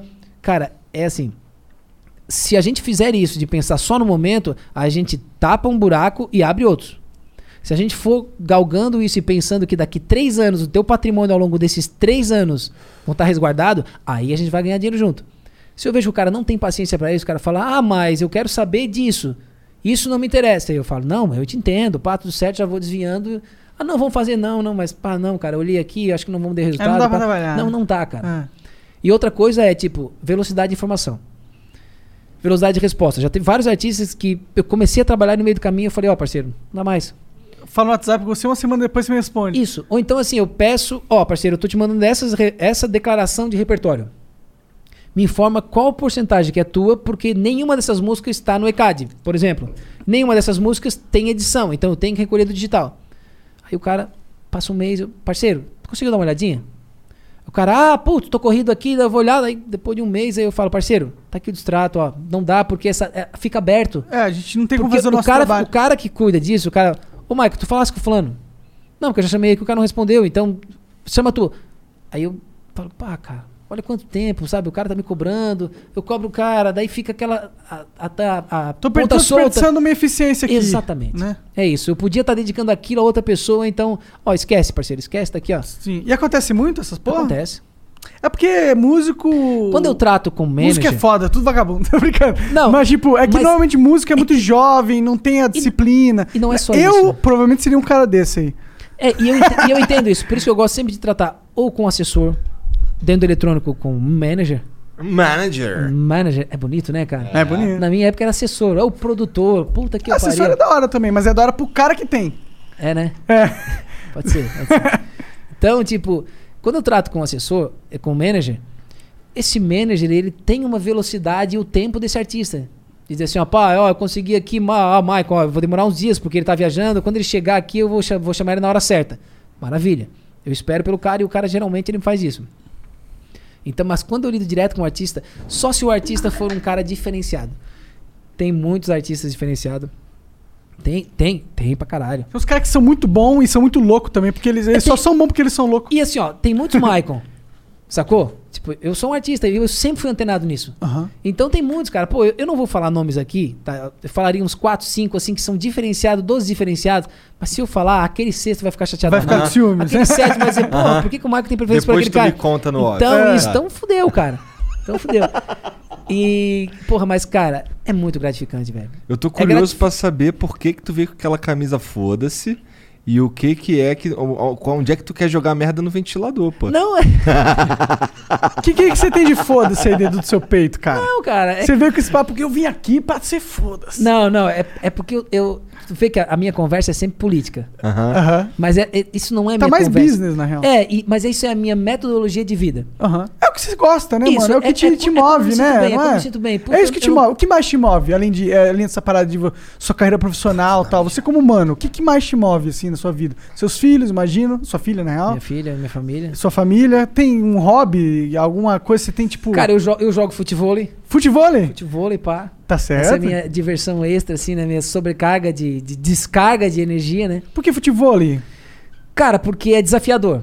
Não é igual um futebol. Eu jogo futebol. Sim. Ih, falou que futebol não é desafiador. Não.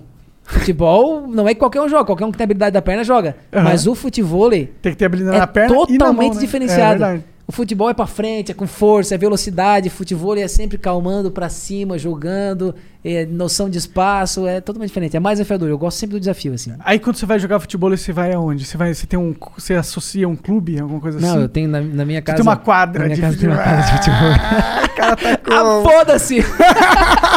eu também tenho direito, parceiro. Tá certo, mano. Também tenho. Cara, tua casa tem uma quadra de futebol. Tem, na minha casa de praia tem. Ah, uma casa de praia. Na casa de praia. Entendi. Mas é porque daí, tipo, é só quando eu tiro férias, né? Pode crer. Porque daí, tipo. Pô, mas da hora demais. Pra isso que você trabalhou tanto, né, Isso, caralho? Pra isso que eu trabalho. Porra, não precisa Pra ter... Isso não é foda, isso é só a sua vida. É, não, mas é porque o pessoal fala, ah, quer ostentar, ah, quer botar uma quadra futebol. Pô, é minha única diversão, cara.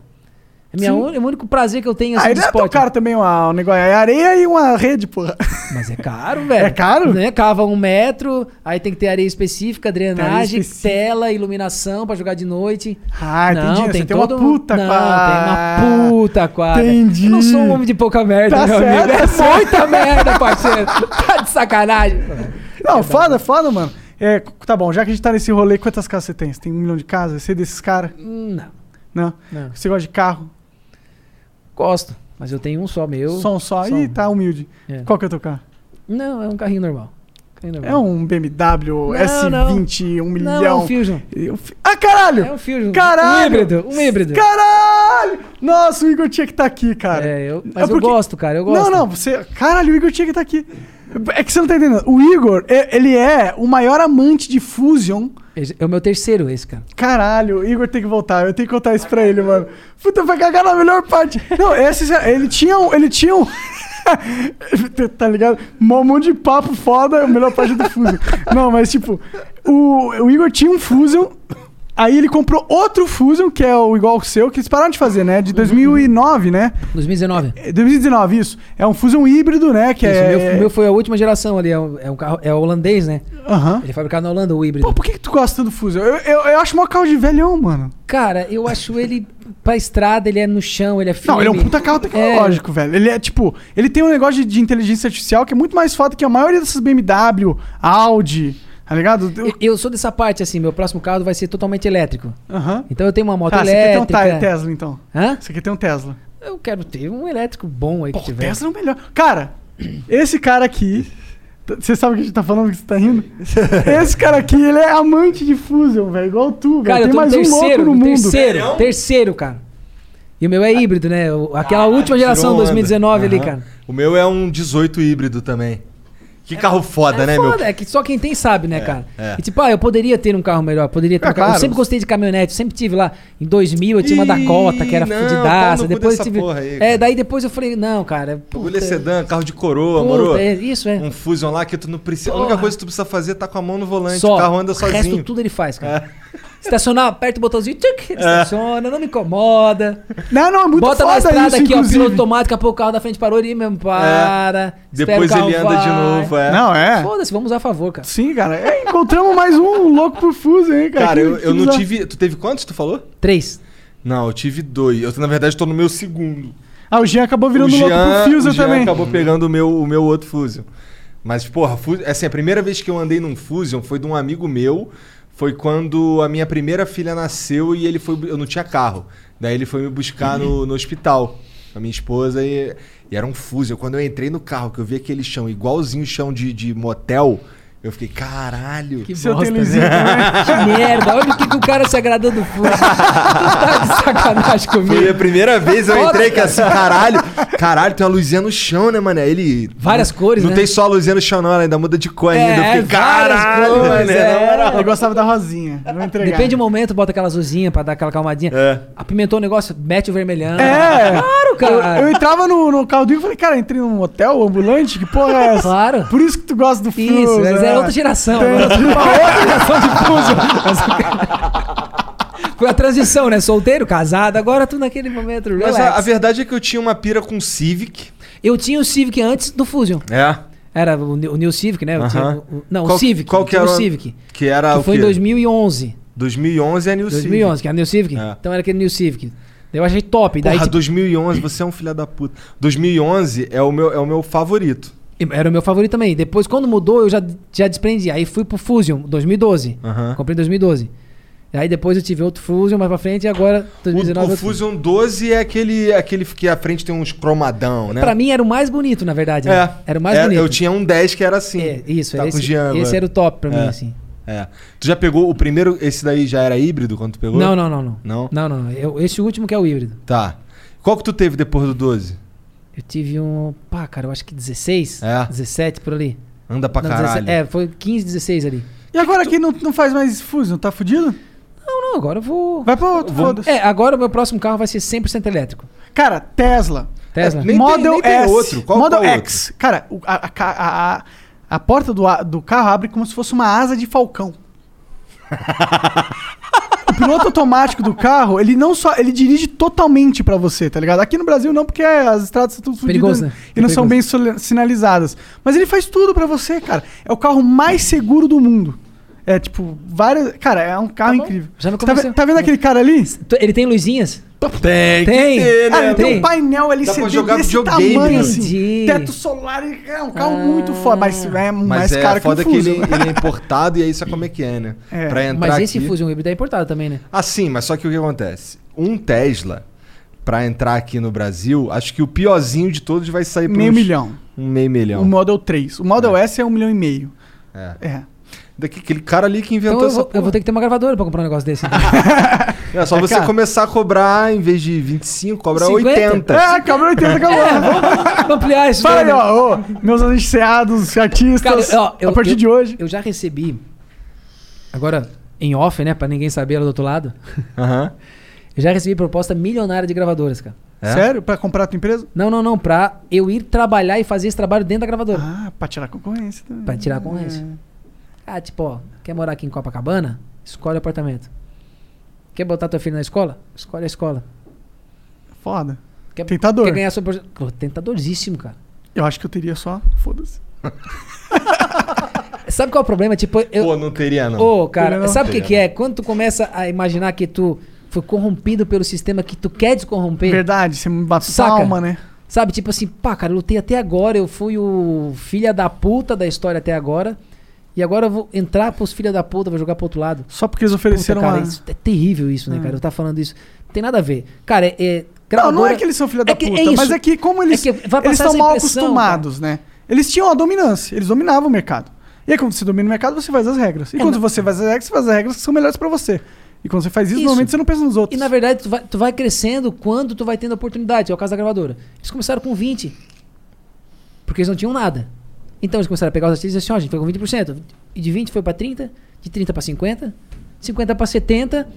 E agora, cara, tem gravadora que é 95% e dá 5% pro rata entre os artistas. Pra dividir entre todo Porra, mundo, velho. fora elas. É, aí tipo, isso tirando imposto. tirando taxas, tirando custos de divulgação pra... Porra, cara. Aí o cara faz um acerto de conta, a música tem 20 milhões, 50, 100 milhões de streams. Ah, tu ganhou mil reais. Porra. Porra, aí é E como é que eu vou relutar? Eu não tenho o que fazer, cara.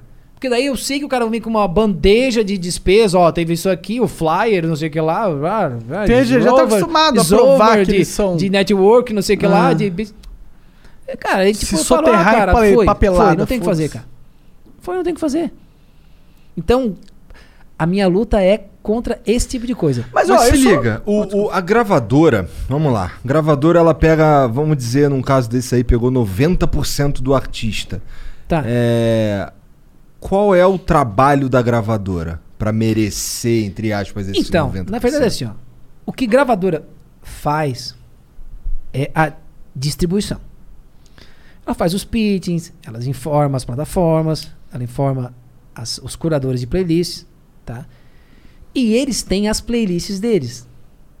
E eles também têm um acesso mais direto dentro, por exemplo, do Spotify Brasil.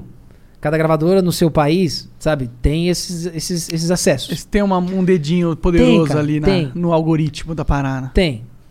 É, então, isso é indiscutível. disso. Mas, mas, por exemplo, assim, ó. Mesmo uma gravadora, ela também tá apostando. Ela também não sabe a receita do sucesso. Porque se eu soubesse a receita de sucesso, era só sucesso, meu irmão. Se a Universal soubesse a receita de sucesso, era só sucesso. Mais de cada 20 lançamentos que eles têm, um é sucesso. Eu tô sendo otimista, tá? É, Só que eles lançam. só que eles têm. é, eles jogam na cena todos os dias com possibilidade gigante de sucesso. Por quê? Porque eles têm os caminhos e aumenta a possibilidade de acontecer. Eu às vezes lanço música que eu olho e falo, bicho, que música, cara. Que minha gravadora lança. O artista lá fala, essa música vai, ah, vai, vai arrebentar. Hit absurdo. Não acontece nada. Aí eu ensino uma música e falo, tá, tá aqui, tá aqui o pitch, pessoal, essa aqui, pá, vai dar nada, mas bota aí. Daqui a pouco, pá, 10 milhões. Oi, entrou em Aconteceu todas com o as teu playlists. primeiro sucesso, né? Isso. Então, aí, Mas o pai dele já tinha falado. mas aí o que eu quero dizer com isso? Que não existe uma fórmula. E às vezes, isso. a- eu, eu faço essa distribuição, em alguns casos eu não faço absolutamente nada, e aquilo que eu não faço nada é o sucesso. Olha por te amar assim. A por te amar assim foi algo que ninguém acreditou. Nem o dono da gravadora. Gravaram na produção barata. E foi a grande música. Todo o investimento de todas as outras músicas quase foi insignificante. Porque aquela que foi o menor investimento foi o grande sucesso. E às vezes, na cena musical, é a mesma coisa. O que acontece é, uma gravadora dá uma possibilidade maior. Ela joga a rede. É como um pescador que vai Isso. no meio do oceano, joga uma rede Tem uma- enorme. Ah! O Isso. que pegar, pegou. Isso, mas às vezes tu dá uma puta redada, tarrafada, e não pega uma cola de peixe. E às vezes tu vai com um anzolzinho e fala, pô, peguei um puta peixe. É, tem- aí são os pescadores artesanais, os cara pica, Cara, mas- artistas mesmo, né, da mas parada. Eu acho que é, é um pouco de muito. ah, Era a música, era o momento, entrou na playlist certa, en- atingiu o público certo. Tinha algo no cara, Tinha às algo vezes o cara música, tinha uma inspiração cara, divina isso, da cara. parada. Porra, é, é, é fabuloso, cara. Eu, hoje em dia, vivendo a música eletrônica, olha, quem me diria um sertanejo, né? Isso eu acho muito hoje. Cara, hoje eu sou muito mais conhecedor de música eletrônica do que do próprio atual sertanejo. Mas porque o meu business me levou a isso. E porém eu entrei nessa viagem e, cara, eu consumo isso. Eu acho incrível, cara. Então quando vem as melodias que eu olho e falo, que demais, cara. Olha esse looping, olha, esse, olha essa entrada, olha essa, essa baixa no momento certo. Essa entra- É do caralho, cara. Então quando tu começa a visualizar isso, tu entende o que um fã de eletrônico espera, sente e quer do artista, né? Que era uma coisa que antes, cara, puta, pra mim era um mundo desconhecido. Eu dizia, pá, eletrônico, não cara. tem Era, na- é tuts, tuts, tuts. E quem não conhece é isso, cara.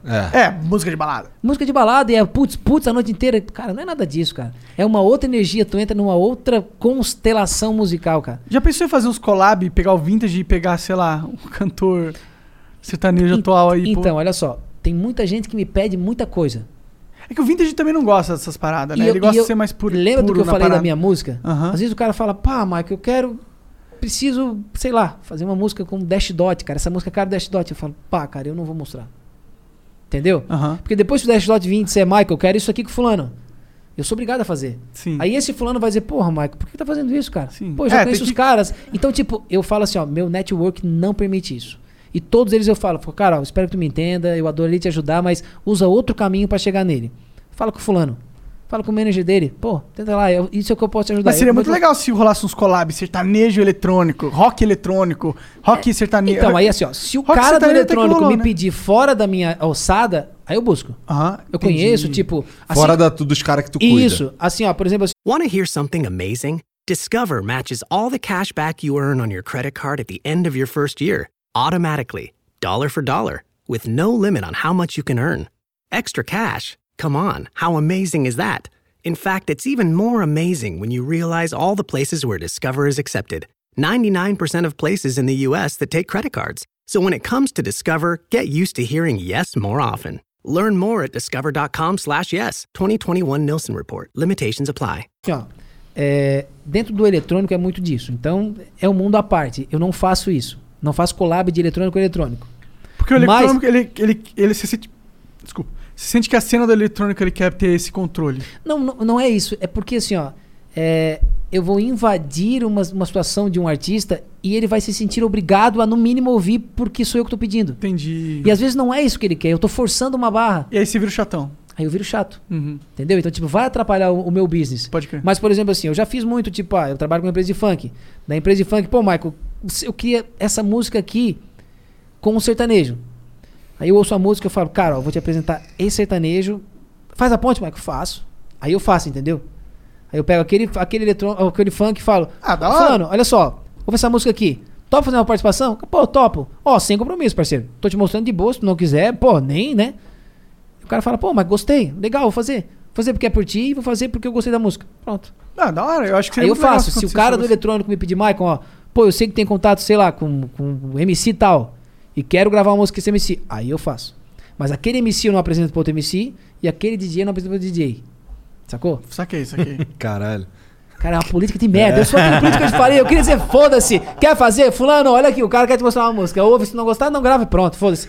Mas não dá, cara. Bom, eu sei que o teu irmão não se envolve nesse tipo de coisa que você falou. Ele é um artista que só. Cara, meu irmão é um cara do caralho. É, velho. que o bagulho dele é fazer. Não, arte. meu- não e, e ele é, tipo, ele é um, um ser humano incrível, cara. Você ama seu irmão, cara? Demais. A- e a gente nunca, nunca brigou. Sério? É difícil não brigar, hein? Nunca, velho.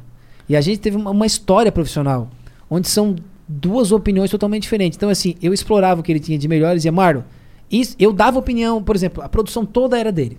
Seja de CD, seja de soul, seja de tudo, era ele que produzia, junto com os produtores. Então ele dizia, pai, daí, brother, eu dizia, pá, brother, por que, que tu não faz isso? Ele dizia, não, isso aqui tá muito não sei o que lá. Eu dizia, ok. Ah, legal, brother, mas se a gente fizer isso, porra, ficou bom, era isso que eu queria, mas eu não soube falar. Dentro da minha parte, o que eu faço e o que eu fazia, né? Ele sempre chegava e dizia, pá, Mike, mas por que, que tu não investe aqui? Daí eu dizia, não, brother, porque aqui é o melhor lugar, porque aqui a gente tem um retorno disso. Ele dizia, tá, acabou. Então, essa relação nossa é fodida, velho. Ah, legal. Agora mano. volta a pergunta que tu, que tu fazendo. Não, Só pra é, enfatizar, não, eu quero mandar um beijo que provavelmente ele tá ouvindo também aqui, dizendo, caralho, fala, foda-se, brother. Que ele me ligou aqui antes e falou. Ele falou, brother. Salve, Marlon. Foi ele que falou pra mandar foto? Ele que falou, ele falou, brother, ó, sem essa tua politicagem, manda o foda-se mete ficha. Brother, eu espero que esteja honrando que eu tô Ah, não. Ah, mas é- Caralho. É porque você não pode fugir da sua Cara, vida eu também. nunca fala- falei tanto palavrão na minha vida. porra. As pessoas que Fala vivem pra você, comigo não vê, caralho. cara. Não vê. Foda-se. Mas você fala normalmente na sua vida? Não, assim, não falo. Não fala? Não, palavrão não. Não, Não, que merda, né, cara? não sei. É tão Cada mais um, massa. A, a gente tem até, a... até a minha esposa, cara, falou pra mim. Ela, ela me chama de lindo, né? Não sei onde, mas ela fala: Lindo, ó, chega lá, ó, fala. Deu merda, pode falar merda, fala caralho, fala tudo. Eu, oi, tá estranho o visto de ti, né? Falar, eu vou falar isso. Ela falou: Não, mas é isso, cara. Mostra o teu outro lado. Tá? Beleza, amor, um beijo, tô falando aqui, vambora. É, não, porque a galera... O Marlon, o Marlon mandou tu, tu, tu falar aqui as paradas que. Mas eu acho que tu tá falando tudo que Conta tem que uma ser história aí que o Marlon queria que você contasse na sua cabeça. Não, não, não. Não, nenhuma, não, Não, tem, não, não. É, é que é, ele queria que eu fosse, que eu falasse isso da forma que eu tô falando. Aham. Seja aberto, Porque eu tô, sincero. eu tô totalmente desprendido de qualquer medo. Da hora. Sabe por quê? Porque assim, cara, é, pro que eu tô falando pra vocês e pra quem tá do outro lado, eu tô batendo com gente muito grande, cara. É. E eu não sou nada perto desses caras. Eu não posso, sabe, vir aqui e falar mal de uma gravadora. Porque são, são multinacionais, são empresas mundiais que têm a representação no Brasil e que estão cada vez maiores. E doida pra te engolir. E doida pra mim. E vão me engolir, natural. Tipo, eu não sou nada perto deles. Mas vão te engolir? Não, tu vai vencer, porra. Não, Como assim vão te engolir, cara? É que assim, se eles quiserem, eles me engolem. Só Entendeu? se eles oferecerem um bilhão de reais. Não, não. Eles podem oferecer o mundo. Eu não vou. Um bilhão de reais você vai. Não vou. Você vai. Não vou, Ah, cara. você vai. Não vou. Tenho certeza que você vai. Não, um bilhão. pessoa- não, não, pera aí. Água, traz água aí. Traz água. Porra, caralho, me fudeu, cacete. Pô, é um bilhão, meu irmão? Tá, passa o telefone pra ele lá. passa o telefone pra esse cara aí. Merda, né, cara? Que doideira. Porra, não, cara, eu queria saber o que, como, é que, como, é, como é que tá o Marlon, o que, que ele tá fazendo. Cara, o Marlon tá bem. Ele já. Ele passeou por várias vertentes, várias coisas, né? E hoje a gente faz algumas collabs. Olha, que dentro do eletrônico a gente fala collab, que é colaborações, né? A gente faz algumas collabs dentro desse meu próprio negócio. Né? Então hoje a gente tem uma parceria dentro desse meu próprio negócio. Hoje ele- meu braço direito em várias coisas dentro desse meio, né? Ele, o Marlon é o CEO do negócio. É o cara que eu falo, ó, vai lá e fala com aquele cara porque eu é, não vou lá falar com o cara. Então ele meio que trabalha contigo, sim. Meio. Tá. Ele não trabalha comigo efetivamente, assim, dentro do meu dia a dia na empresa. Mas ele é o É um cara. parceiro que... foda. É o parceiro foda. Aham. Ele é o parceiro foda, assim. É o cara que quando eu quero um cliente massa, pá, Xuxa, eu queria a Xuxa. Ele foi lá e trouxe. Caralho. Queria a família Sacomani. Arnaldo, a Thaís, a Júlia. Ele foi lá numa reuniãozinha e acabou. Ô, maneiro. maneiro. Caralho. Bom, peraí. Tu sabe, bom, eu não, eu não tô. Eu não faço parte dos caras que você gerencia. O Flow não faz parte dos caras que você gerencia. Por enquanto. Isso significa. Por enquanto. Então, então, por enquanto, isso significa que tu pode me dar o contato da Xuxa, pô. Da Xuxa? eu posso dar dos advogados, que é, com quem a gente fala. Como se fosse fácil, É o né? máximo. A Xuxa aqui no WhatsApp. E aí, Xuxa, como tá a Xa- a Xa- Sasha? Sasha, nem se falou o nome da O cara não sabe nem falar o nome dela. Salve, Su. Aí, esse Xuxa. aqui dentro do Não sei falar nem o nome dela. Tá bom. É o álcool, é o álcool, desculpa. O que, que tu ia falar aí, cara? Não, não, que. Foda-se, né? Foda-se. Não quero mais rolar também. Dá o álcool aí também. Viagem. Vamos, vamos ver o que, que os caras mandaram pra gente ali? Agora é a parte boa ou a parte ruim do É a negócio? parte. Ah, que vai continuar a mesma coisa, acho na verdade. vai, É, mesma coisa. Então toca o foda-se. Então Tem tá. a oportunidade de ver a sua música eletrônica. Tu tem no celular, será? Não, não, eu não. Tu, tu tá, tá, tipo, sete chaves full, assim. Sim, sim, é. Pô, é, na verdade eu, eu tenho ela na cabeça. Ah, Todas as minhas músicas não tem em lugar nenhum. Entendi. Pô, tu tinha que pôr pra fora essa porra. Seria muito Tinha, foda né? A ver. eu música chama ver. Lua Cheia. Lua Cheia, louco, né? Tipo, não tem uma música eletrônica chamada Lua Cheia. Não, tem nome de música sertaneja isso aí, pô. É, mas é que é, é dentro da vibe do eletrônico, né? Aham, não, sim, É muito que foda é, aí, é, mas é, ainda, é o inclusive. sexo com a lua cheia. A testemunha desse sexo é a lua cheia. Caralho, então a música é mais. entendi. mais essa, essa coisa mais hot, Caliente, né? Caliente, é. Pô, dá, Puta mas que eu pariu. DJs de plantão. DJs não, nunca DJs, hein? Produtor. Produtor musical. Entendi, rola isso? Nunca. DJ é de funk. Entendi. DJ é de funk. Entendi. Ou DJ das antigas, que só DJziavam o negócio, né? Hoje em dia produz. Hoje são produtores musicais. Sensacional. Tá certo. Olha, subiram de Subiu andar o absurdo. Mas é assim, e dentro do eletrônico, tu- toda essa toda essa situação que eu cena eletrônica é porque a cena eletrônica é muito jovem. O sucesso do eletrônico é, produzido, no caso, né, que sem que fosse o remix, sem que fosse essa cena eletrônica de putz putz de balada, ela é muito jovem, ela é muito recente, então ainda é muito diferente de um sertanejo, que é anos e anos, do pagode, que já vem de anos também, e do funk, que também é uma coisa, né, já Muito mais- muito é. mais antiga. E o eletrônico é uma tendência que vem de fora e que vem dominando e que demorou muito para se tornar um mercado comercial.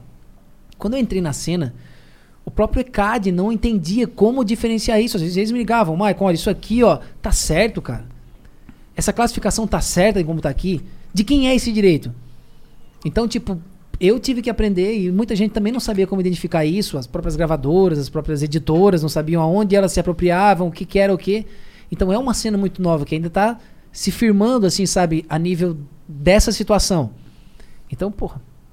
É, Trabalheira fudida. é uma trabalheira, cara. Então é- eu super entendo essa. Mas é um potencial também, né? Não, puta potencial, Né? imagina. Porque, porra. E eu, eu Você tá jovem a e, né? é, e é- o que eu quero dizer com isso é que eu entendo essa fragilidade de conhecimento dos DJs, dos produtores, tá? E, e o fato das pessoas se apropriarem, porque, bicho, é tão fácil eu vir aqui e pegar o, o que vocês têm, que é o que a gravadora. Não o que a gravadora faz, mas que é, tá ali, né, cara? Caralho, o cara tá cheio de dedo De no dedos, bagulho. não, é que tá cara? disponível e não é só gravadoras.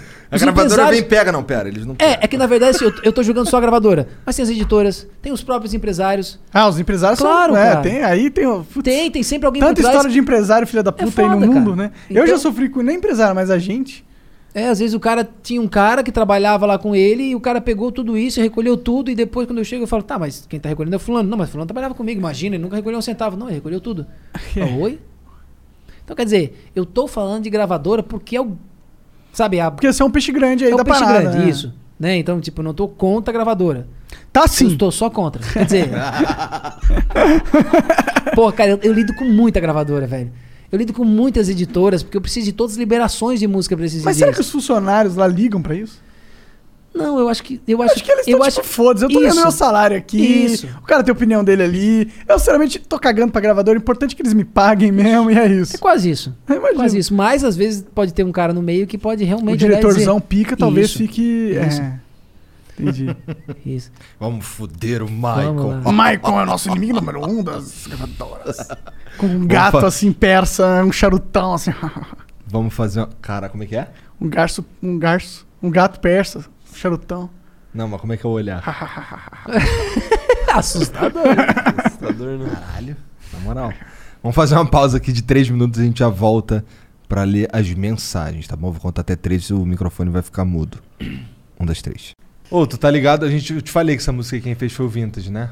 Foi. E eu fiz todo o processo de liberação dela. Ah, é? Pra vocês, claro. Obrigado, cara. Todas as frações de como era, tudo isso eu organizei, documentei, me passaram. pá. Vocês não sabiam, né? Tá Não, recolhendo Quando eu alguma ouvia, lógico, Tá cara. recolhendo alguma coisa? essa porra? Lógico, mas isso é distribuição digital, sempre tem. É, não, mas já não deve ter nada. Ninguém deve estar usando essa porra. Claro que tem, cara. Quando vocês rodam aqui, existe uma distribuição. Ah, é? Lógico. Pô, da hora. Qualquer lugar que executar, seja público, seja digital, tem frações de centavos. Aham. Só que isso no volume acaba tendo centavos. No volume maior acaba tendo reais. E no volume infinitamente maior passa a ter centenas e dezenas e assim Ou, por diante. você tá ligado daquelas playlists que rola no YouTube? Que fica ao vivo tocando várias músicas, tipo lo-fi? Você tá ligado nisso aí? Que tem um de uma menininha estudando, que é um desenhinho. Não sabe o que é isso? Cara, vou te explicar. Tem um- uma playlist, não é playlist, é uma live. Tá. Que fica rodando 24 horas por dia. De música. É eletrônico, lo-fi é eletrônico, né? É. E, mano, tipo, papo de 50 mil pessoas ao vivo sempre.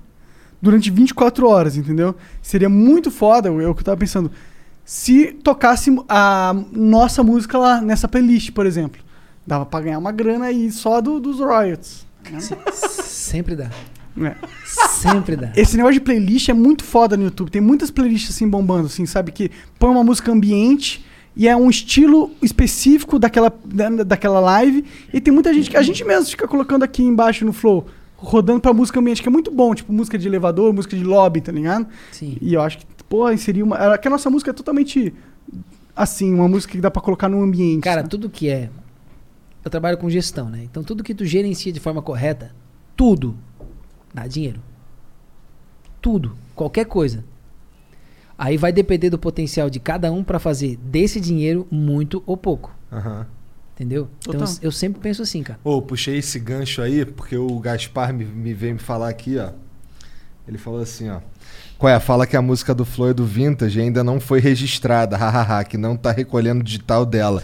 Aí tu já fez a parada. Se fudeu. Aí ele falou aqui, ó. Manda ele a merda. Caralho, o Michael, já, o Michael já fez, eu nem sabia. ele é muito mito. Foda.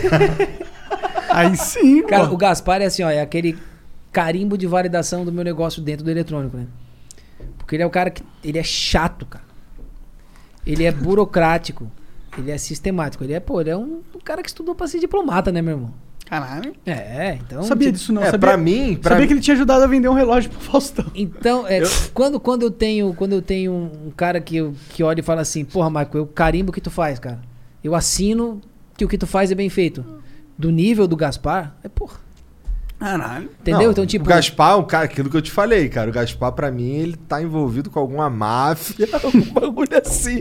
Qual é, Gaspar? Aí, esse bagulho aqui, mano. Ai, não, conheço o dono. Qual é, Gaspar? Tu queria fazer um bagulho aqui assim? Não, não, conheço o dono. Tem conheço o dono da porra toda. Ele não conhece o tipo diretor, não? Eu conheço o cara Dono. que. É, o dono. O que assina lá o que manda? Eu é, fui tava falar aqui, com ó, ele. eu tomando café da manhã com ele na casa dele. E o pior que não é mentira, porque teve uma que eu fui, eu mandei pra ele aqui um bagulho que a gente tava fazendo pra uma empresa, uma, uma um, como marketing ativo. E aí eu mandei pra ele, pra ele dar uma, que ele tinha falado pra mandar pra ele assim, essas paradas pra ele dar uma olhada, ver se tá maneiro e tal pra eu dar prosseguimento.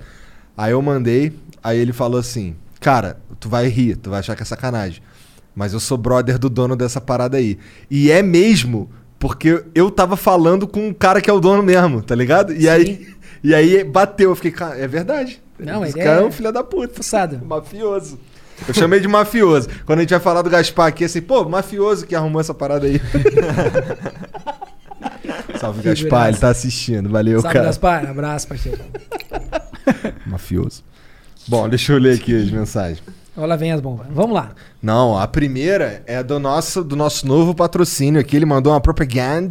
Opa, LTW aí, ó, já chegando em peso. A gente L- patrocina a gente, patrocina a gente nos Flow Coins. LTW Consult mandou aqui, ó. Salve Gão, salve Monark, salve Maicon. E um salve pra galera da LTW Consult que tá aí no estúdio, aqueles dois bosta ali, ó. Aqui é o Britão, quero saber quando vai rolar mais um churras lá em Dayatuba. E se o Maicon toca uma sofrência ao vivo pra gente lá. Opa! É nóis. O problema é ir pra Indaiatuba. Tu mora, tu é daqui de São Paulo? Tá aqui em São Paulo? Na verdade, assim, eu morei 14 anos em São Paulo. E hoje eu moro em Florianópolis, Santa Catarina. Hoje o- a minha empresa toda é Tudo centralizada lá. acontece lá. Ah, só indo pra. Só os rolê pica, né? Só, Só. as prainhas desertas. Só. Puta. Pior que- Pior que Floripa é Caralho, foda. pior que, puta, eu queria. Cara, é, é tudo, é, tudo é planejamento na vida, né? Claro. Eu, eu, eu posso dizer que tudo que eu resolvi fazer na minha vida deu super certo. Hoje a gente tem uma empresa familiar de ônibus que a gente construiu junto. A empresa está lá linda, que tem o nome da minha mãe, que é a Lídia. Ela foi a percursora, mas a gente acabou ajudando eu e o Marlo, né? E a minha irmã hoje. A nossa música, que foi um sucesso. Tipo, que a gente não tem, né, o que questionar. Esse meu negócio hoje em dia, que eu fiz e que deu super certo. E fugiu ali de raciocínio do que eu ia falar. que bosta, né, cara? Bagulho de estar lá em Santa Catarina. Ah, isso, É. isso, isso. Quando eu vim pra São Paulo em 2001, o que que eu pensei? Eu falei, eu vou trabalhar dos meus 20 até o 30 em São Paulo. Aí quando a gente tem 20, a gente acha que 30 é velho, né? Eu falei, e vou viver a minha aposentadoria em Floripa. Eu acabei demorando um pouquinho mais, que eu, eu fui em bo- 2010, eu fui lá botar meu primeiro negócio, 2011, desculpa. Aí 2012 o segundo. E Como daí assim, primeiro negócio, segundo que eu negócio? montei um restaurante de comida japonesa Então lá. você chega assim, ah, vou pra essa cidade. Então primeiro eu vou estabelecer minha base aqui. Vou comprar várias indústrias Não, aqui. o, vai- é, é, o que eu fiz, na verdade, foi montar a primeira filial da empresa de ônibus da família. Daí eu fui lá e montei. é a empresa eu de montei e ônibus de organizei. turismo? Não, de ônibus de fretamento de viagens de turismo. Entendi. Exatamente. Só aqueles ônibus de dois andares, de Aham. geração, Tá. leito-leito, né? Lídia Turismo é o nome da empresa. Hora. Já, já, já vai lá, se quiser contratar aí, ônibus pica, ar-condicionado, Não, mas é, bichinho. a gente é, é só viagem de alto padrão, de longa distância. São, os- são os ônibus da hora, então. Isso, da hora, aqueles dois andares, né? LD que a gente fala. dois que é andares, drive, o negócio é. É o, do, do- é o DD, né? Que é o Double, Double Deck. Decker. Double Deck. Ah. Chique, né? Então, aí eu fui lá montar essa primeira, essa primeira empresa lá em 2011. Aí depois eu montei um restaurante de comida japonesa em 2012. Né, Você gosta de comida 2013. japonesa ou- Adoro, ou só adoro. porque dá dinheiro Não, mesmo? adoro, adoro. E É porque dá dinheiro. pra- É, É, mas é, aí, é que foi uma função, cara. Pá, eu vendi de porta fechada, assim, ó. Me incomodei porque... é, Você era- vendeu no final das contas? Vendi, vendi de porta Ah. fechada o restaurante O que, que significa vender porta fechada? Desculpa. Peguei como tava, falei pro cara, ó, toca o negócio. Entendi, Pega, entendi, Me dá entendi. tantos e o negócio é teu. Entendi. Porque daí eu, eu achei que eu ia... É mais dor de cabeça do que lucro. É como todo negócio, assim, tu acha que tu vai conseguir criar uma equipe e dizer, ó, vai. Uhum. Entendeu? Porque eu não tinha como ficar lá. Aí eu percebi que era uma. Que era um volume de, de Cozinha é funcionários. foda, né? E assim, o restaurante japonês é assim: tu cria uma identidade de sushi man. Então tu pega aquele sushi man, faz daquele jeito, daqui a pouco, quando muda um, parceiro, fodeu. Mudou tudo, mudou o formato do corte do sashimi, o nível de arroz, a quantidade de açúcar que vai, o, a- o- vinagre que vai. Aí tu fala, puta, cara, aí tu treina tudo de novo, chama alguém, pá. Aquele cara vai lá e sai, tu- des- quebra tudo, é a mesma coisa da cozinha. Falei, ah, não, cara, isso não é pra mim. Não, não, eu até fiquei, fiquei um ano e oito meses, cara. Vendi de porta fechada. Entendi. Falei, deixa pra alguém que sabe, que entende do negócio. Que, que tem esse tesão. E foi. Ah. E daí, logo na sequência, eu planejei isso, né? Eu queria ficar 10 anos aqui e depois pra Floripa. Então, o que eu fiz pra ir pra Floripa era montar negócio. Eu vou montar negócio, que daí eu vou sempre que eu puder. Aí eu ficava em São Paulo e ia sempre que eu podia. Aí depois eu migrei pra lá, quando a minha filha nasceu, né? Aí eu casei, né? Aí, e ficava lá e vinha quando precisava pra cá. Até que eu fui me desvinculando, pai. E agora tá lá E direto. agora tô E lá. é o e- QGzão lá. É, aí só saio de lá quando É lá que tem um futebol? Não, não, não é. Aí é na outra São praia, Paulo, chamada é Praia do. Rincão, lá de Criciúma. Lá. Entendi. Criciúma é, é Florianópolis? Eu Criciúma é o sul. De um Floripa? pouquinho mais pro sul, Entendi, assim. entendi. Desce de Floripa, vai em direção ao Rio Grande do Sul, 200 quilômetros tá em Criciúma. Pode crer. Floripa é muito foda, cara. Eu acho das cidades que eu. Das praias que eu aproveitei, que eu tive a oportunidade de aproveitar aqui no Brasil, disparadas incrível, melhores. incrível. Não, Floripa é incrível.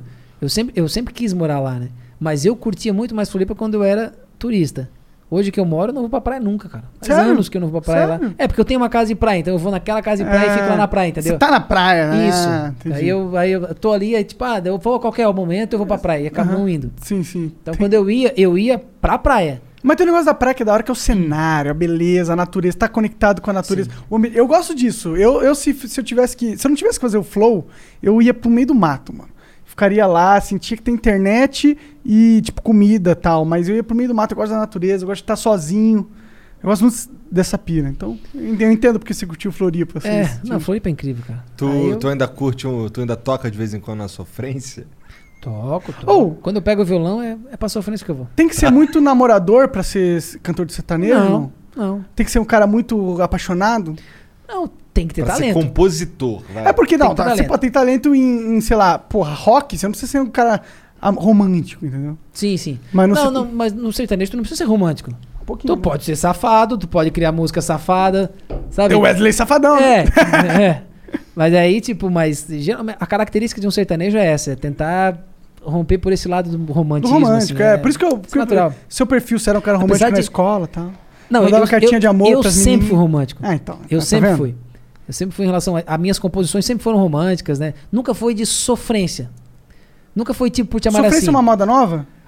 Não, a por te amar assim é uma sofrência. É uma sofrência? Claro, por te amar assim, a felicidade Verdade, é o verdade. meu castigo. Porra, mais sofrência que será Porra. que tanto amor pra mim é proibido? Estou morrendo aos poucos, isso é um drama, caralho. É verdade. Por sonhar contigo, deseja tua boca sem poder beijá-la, castigo. Deseja sua pele sem poder tocá-la e queimo de vontade a cada mais. O cara só se fode, bicho.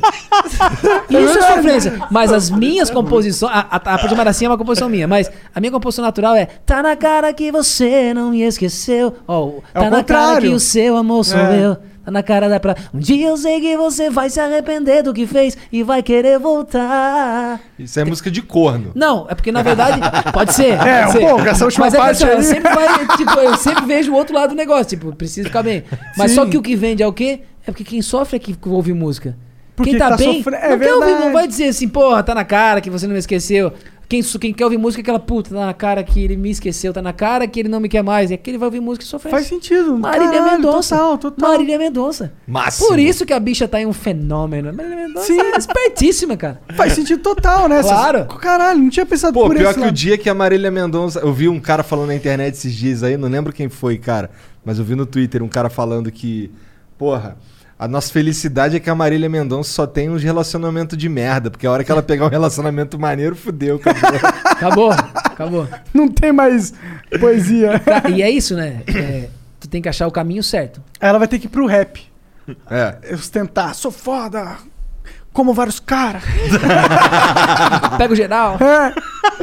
arregaça. Bom, então qualquer dia a gente vai lá em Dayatuba lá comer um churras do Britão Porra, e to- tocar uma sofrência. Tudo isso pra gente falar um, um, um- É, uma pergunta. uma, é. Que Assim que é foda, bom. Mas isso que é legal, a gente, a gente lê o bagulho aqui e, E aí troca já- ideia. já Cara, é. assunto. aquilo, é. eu tava morrendo de medo. Já falei isso pra você, tava morrendo de medo de vir aqui, cara.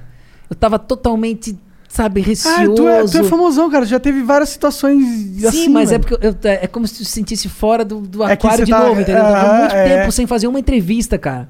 Não é uma entrevista, é uma conversa, cara. Não, mas é, é, porque lá do outro lado tem gente vendo e contando da minha vida, Entendi, entendeu? entendi. Então é uma é que a gente cara. fala isso porque, porque com você não foi o caso, né? Mas porque rolou uma conversa aqui Isso. e tal. Mas normalmente o cara que vem com essa mentalidade de entrevista não, não rola, porque ele tem uma expectativa da entrevista Sim. de TV e tal, que é uma merda, Uma tá merda, ligado? merda. E aí, por isso que a gente gosta de. Mas se você for lá no dicionário, entrevistas são duas pessoas conversando. Isso, falando sobre vi- assuntos. É, é. Onde outras pessoas. Tá Pô, ligado? queria muito que chegasse a mensagem aqui do Marlon falando uns podres aí. Porque agora eu Marlon, fiquei- manda aí, Marlon. manda aí Bom. o dia que ele, ele acordou pelado ah, no meio das, da Paulista sonâmbulo. Ah, e isso, isso não aconteceu, mas uma vez nós tava com, com- com eu e o Mário na Paulista. E o, o Mário era, o Mário sempre foi filho da puta, cara. Que é a mesma mãe minha, mas ele sempre foi. É, aí a gente tava lá e ele com, com a Cherokee dele, né? Daqui a pouco prrr, o carro parou. Eu falei, Mário, o que aconteceu? Ele falou, acabou a gasolina. Eu falei, e agora? Ele falou, agora não sei, eu tô saindo do carro, tu te vira. Na Paulista, eu fiquei lá no carro. Eu falei, filha da puta, e agora? Quando eu olhei ele descendo no morro lá assim, ó, ó, ó. Que porra- Que porra é essa? E lá fui empurrar o carro. Eu sou um idiota mesmo. Cara. Eu pensei, o carro é teu, se fode. Atrás dele aqui. Ah, o cara é teu, Claro, entendi. vamos pegar de mão dada e vou contigo embora. Que filha Manda da guinchar. Idiota, né, cara? Castigou, cara. Como é que o cara anda com carro até acabar a gasolina Não, pra e é isso. começar? Foda, né, cara? É foda, É é foda. foda. Bom, Lá fui eu empurrar ainda até o posto lá embaixo. Ah, Não, cara, não. Que fase. cara. merda. Ela só vazou, foda-se. Não, é só. Cusão máximo. Não dá, não dá, cara. O Lamic Music mandou aqui. Salve, salve família. Passando aqui pra agradecer esse cara. Fico feliz de trabalhar e ser amigo de pessoas competentes e fodas assim. Obrigado por cuidar de todas as minhas músicas. Maicon, sou igual a você, enérgico e pra cima. Como você faz pra se manter assim mesmo nesses tempos? Porra. Tá aí, né? Ah, né, cuidei dos meus direitos, Eu aí eu tô tranquilão agora. É, é, tem isso, Pô, né? um, um abraço, né? Parceiro. É, cara, é, é muito é gratificante isso, cara. Porque eles, eles percebem o que eu faço e eles são gratos. Então, tipo, pra mim. E quem não tem gratidão não tem caráter. Concordo, assim embaixo. Tem gratidão, cara. Então isso é o que me motiva. Não é o dinheiro. O dinheiro me, me impulsiona, mas o que me motiva mesmo é essa gratidão. É os caras ligar pra mim e dizer, pá, cara, como esse dinheiro me ajudou esse mês. E ainda mais nessa pandemia. Então, pô, é massa. Eu acho Verdade, você é o melhor aliado dos caras na pandemia, Isso. né? Hoje em dia, tipo, quem. Que não tem show mais e, aí. e eu, e eu acho que eu cheguei a comentar aqui no começo, mas a gente não acabou dando sequência. O pessoal nunca deu muito valor pra esse dinheiro. Porque quando tu tá fazendo show, ah, pô, tu tá lá cobrando, ah, não vou nem dizer os de ponta, vou dizer os médios, tá cobrando 5, 6, 10 pau por cachê, por show, e tá fazendo 20 shows no mês, pô, tu ganha uma grana significativa. Aí quando eu chego lá com o ECAD e falo, ó, tu ganhou 5 mil, o cara fala, puta, que merda, que eu quero que isso aqui, cara. Realmente, o cara não valoriza. Não enche o olho Mas eu sei que, como eu sempre falei, vai acabar. Lá na frente, eles vão olhar pra mim e vão dizer, porra, Michael, obrigado por lá atrás, quando eu não tava nem aí pra isso, tu cuidou disso pra mim. E vira uma bola de neve também, à medida que o cara vai produzindo, Porra. vai produzindo, vai produzindo, Isso. vai produzindo. Só que o que aconteceu? Veio a pandemia.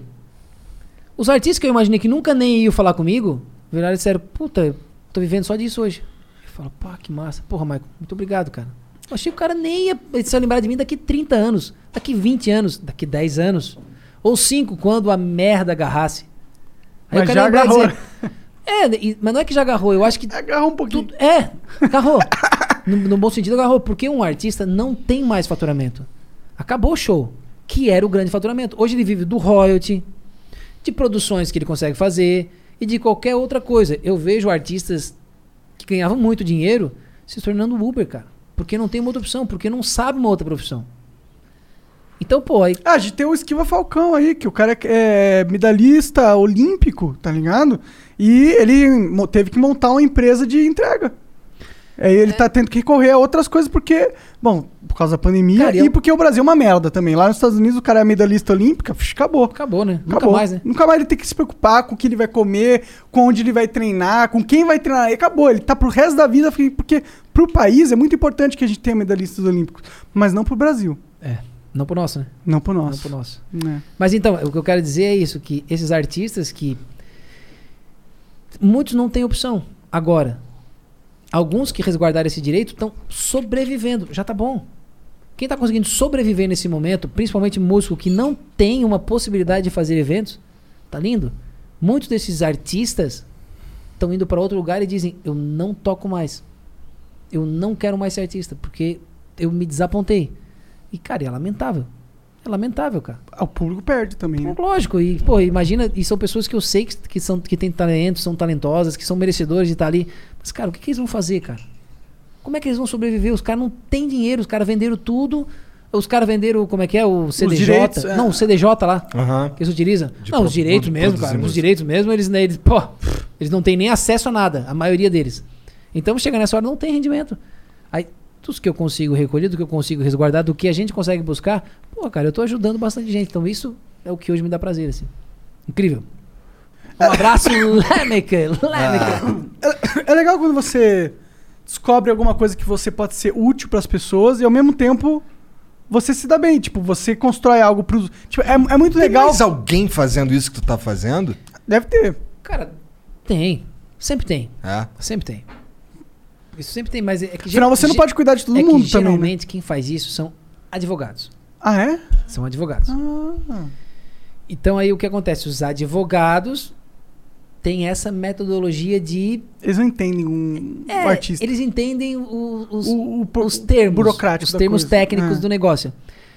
Mas, por exemplo, essas divisões não são muito compreendidas para esse advogado se ele não for músico. Aham. Entendeu? Então ele vai fazer o que mandarem sem orientar de que maneira fazer. Não estou generalizando. Deve ter as suas exceções de caras que começaram a estudar música para entrar nesse meio. Aham. Tá? Mas vamos dizer que dentro da cena eletrônica aí eu sou um dos poucos assim que fazem isso. É, eu concordo com o Monark que tu encontrou uma parada que tu ajuda outras pessoas e Fica todo mundo. Inclusive você ganha também. Todo É. mundo ganha, tá ligado? É. Basicamente você fala, ó, cara, ó. Só quem perde é os filhos Eu tô vendo aí que tu tá perdendo dinheiro à toa aí. Me dá 5% desse dinheiro que tu tá perdendo, que eu faço você não perder mais. Basicamente é isso que eu enxergo. É, na verdade. Não, eu sei que tem muito mais, mas, É. tipo, a a- comercialmente pro artista e monetariamente, é, né? É, comer- com- é, comercialmente é assim, ó, cara, eu vou. A frase é: o que eu faço é uma gestão coletiva patrimonial artística. Olha que frase bonita, né? Caralho, é, pô. parece até importante. Então, mas é importante, cara. tô brincando. Porra, isso é fabuloso, cara. Se ele conseguir decifrar essa frase e perceber que ele tem um patrimônio artístico, seja autoral, seja fonomecânico, seja digital, e que aquilo é a aposentadoria dele, ele vai dar muito valor pra isso. Ele não vai mais fazer o que ele tá fazendo, ele vai parar e vai dizer, não, peraí. Porque assim, show, cara, é momentâneo. Sucesso é momentâneo. Agora, os sucessos são eternos. A minha Por Te Amar Assim, eu parei de cantar. A minha Por Te Amar Assim tá lá. Toca Me direto. gera dinheiro até hoje. A minha Tá Na Cara, tá lá até hoje. Acredito. A minha Te Peço Fica Comigo, Coração Aventureiro, e várias outras músicas, tá tudo lá. Então, o meu sucesso acabou. O meu buraco de vida lá, aquele foi fechado. Mas eu tenho o resto da vida, cara. Pra, pra usufruir do que eu fiz aquele dia e resguardei. É isso que eu quero que o artista veja. Eu tô do lado do artista. Eu quero buscar o máximo de direito pra ele. Amanhã, se ele não quiser mais no meu contrato, cara, aquele abraço. Não tem problema nenhum. A Isso eu minha- acho foda. O negócio, tipo, que muitas das. Não tem multa nenhuma no meu É, contrato. os caras falam assim, ó, mano, você vai fazer comigo, mas ó, vou te amarrar aqui. Tá preso. Se você quiser sair depois, fudeu. Tem como confiar em mim. É o caso da gravadora. É. É exceção, cara. É o caso da edição. É exceção. Editora, é pra sempre. Ah, existe. é, tu não pode. é, tem, tem uma lei lá que é subjetiva, porque vai compreender do juiz que tu não pode ter é, posse de um patrimônio por mais de 10 anos, por exemplo, de um patrimônio artístico. Mas se tu assinou, tu tá dizendo, não, eu tô dando.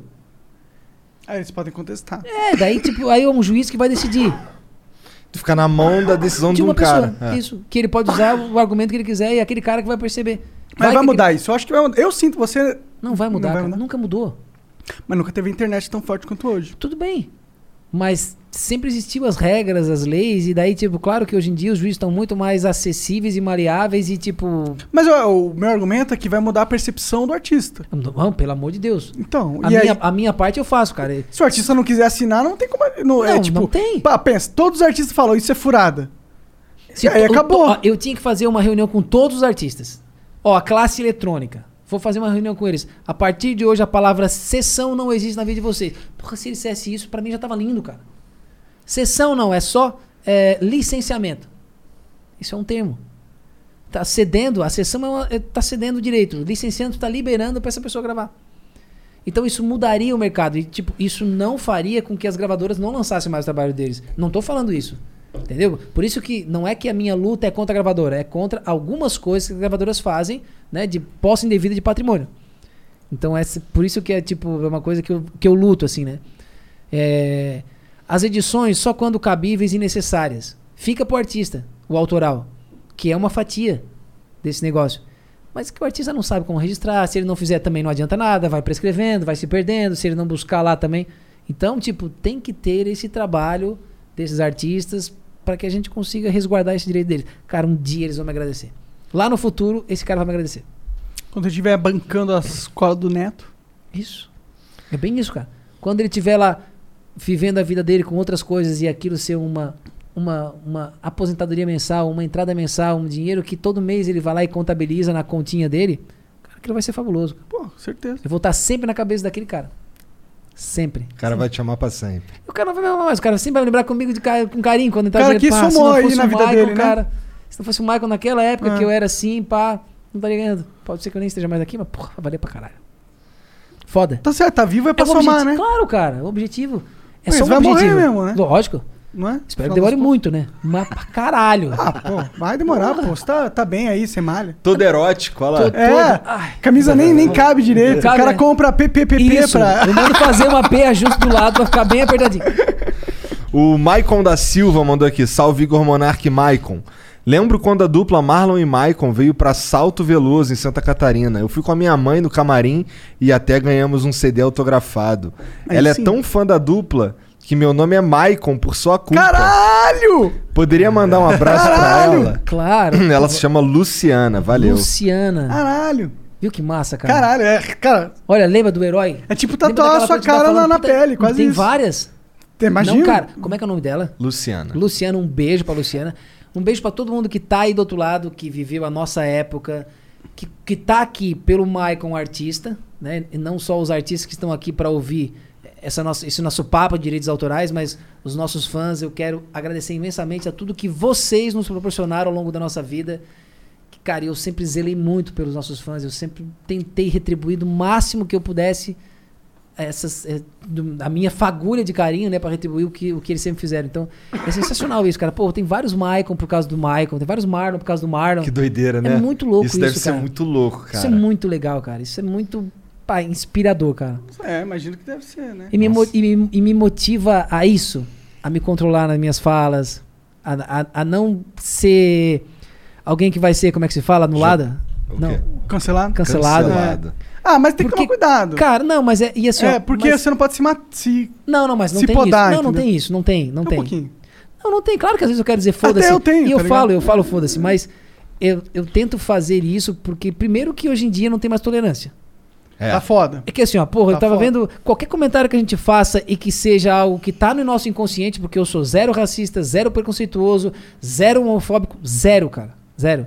Não, Mas você é às branco vezes- e hétero, cara. Acabou. Hã? Isso. Acabou. Você é branco e. Isso, Olhos, seus olhos são azuis. Puta, daí o cara já, tipo, ah, falou bonitinho, ah, quer aparecer. É. Aí eu, eu tava vendo uma outra entrevista de vocês aqui que eu achei fabuloso, que foi do Supra. Ele falou assim: ah, eu fui lá e doei o McDonald's. E, e tu, não sei se foi tu, tu que falou. Pô, por que, que tu não mostrou isso, cara? Tu podia incentivar outras pessoas. Porque 90% não vai ver isso como incentivo. E foi o que ele falou, foi o que alguém falou, tipo, ao invés de dizer assim, porra, que atitude massa do cara, eles vão dizer, ah, o cara filmou pra aparecer. É. Se alguém filma é do caralho, mas se o cara filma pra dizer assim, ó, eu quero que as pessoas façam É, isso, é. quero usar isso como referência.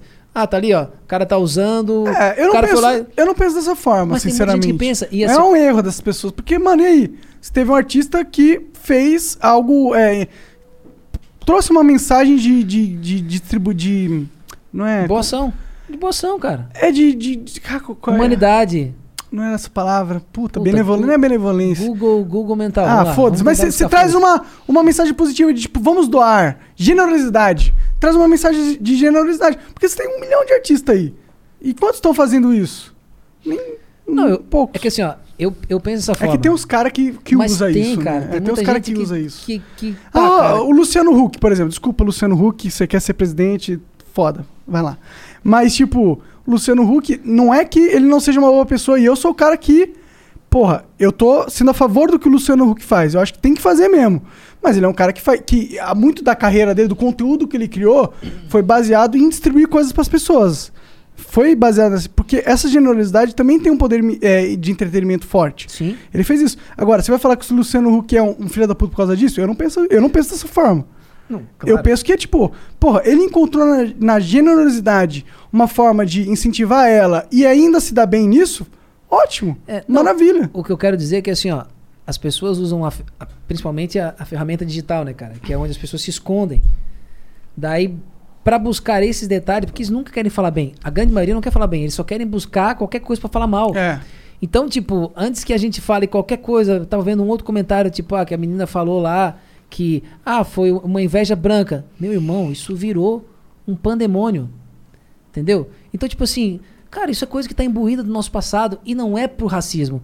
É na intenção de dizer assim, ó, é, é uma, como é que é? É uma inveja que não é uma inveja o, o, o, Destrutiva. destrutiva do- da escuridão do negócio. A cor da escuridão é preto. Não é que a gente tá dizendo que aquilo é um, é um negócio racista. A bandeira branca, por que, que é Porque é branca? paz, ah, porque é paz, ah, porque o. o- Exato, é daí, isso. tipo, a gente tá com isso. Pô, eu, pe- eu, eu, eu jogo a bandeira branca aqui. Ou então, tipo, ah, é uma inveja branca. Porra, mas isso não é racista. Só que hoje, se a gente fala isso, cara, acabou. É. Acabou. Então, tipo, a gente toma muito cuidado. Porque tem pessoas que visualizam isso, que se espelham nisso.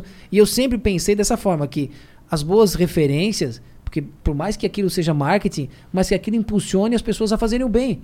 Pô, pra mim tá lindo, Não, cara. marketing positivo, é um marketing né? pra ele, tá Ah. tudo certo, que as pessoas vejam isso como referência. E não aquela pessoa que tá aqui pra arrancar o dinheiro, pra fazer mal, porque isso é uma referência ruim. Sim. E às vezes as pessoas não interpretam dessa forma. Então isso me deixa sempre receoso de vir e botar o Foda-se. vou, vou usar uma camisa, foda-se. É legal. É, porque Pode, tinha que fazer, né? Eu tenho uma camisa que é assim, ó. Eu me vejo em você. Ah, A nossa live foi nisso. Eu me vejo em você. bonitinho. Que era boa ação. Mas aí as pessoas gostam do foda-se. Então vambora, vamos voltar o foda-se. É, Foda-se, mas eu me vejo em você. Ah, tem o lado bom da coisa. Claro, mas é que a pessoa gosta do foda-se. Gente, não me tragam mais pra cá, só eu que falo. Porra, como assim, cara? Só eu que falo, Depois, cara. vamos no futuro trazer o Marlon e o Maicon. É, É. É, se ele O quiser. Marlon mora perto de tu lá? o Mar mora aqui. Ah, é? O Mar mora aqui em São Paulo. Então mais fácil ainda. Mais fácil ainda.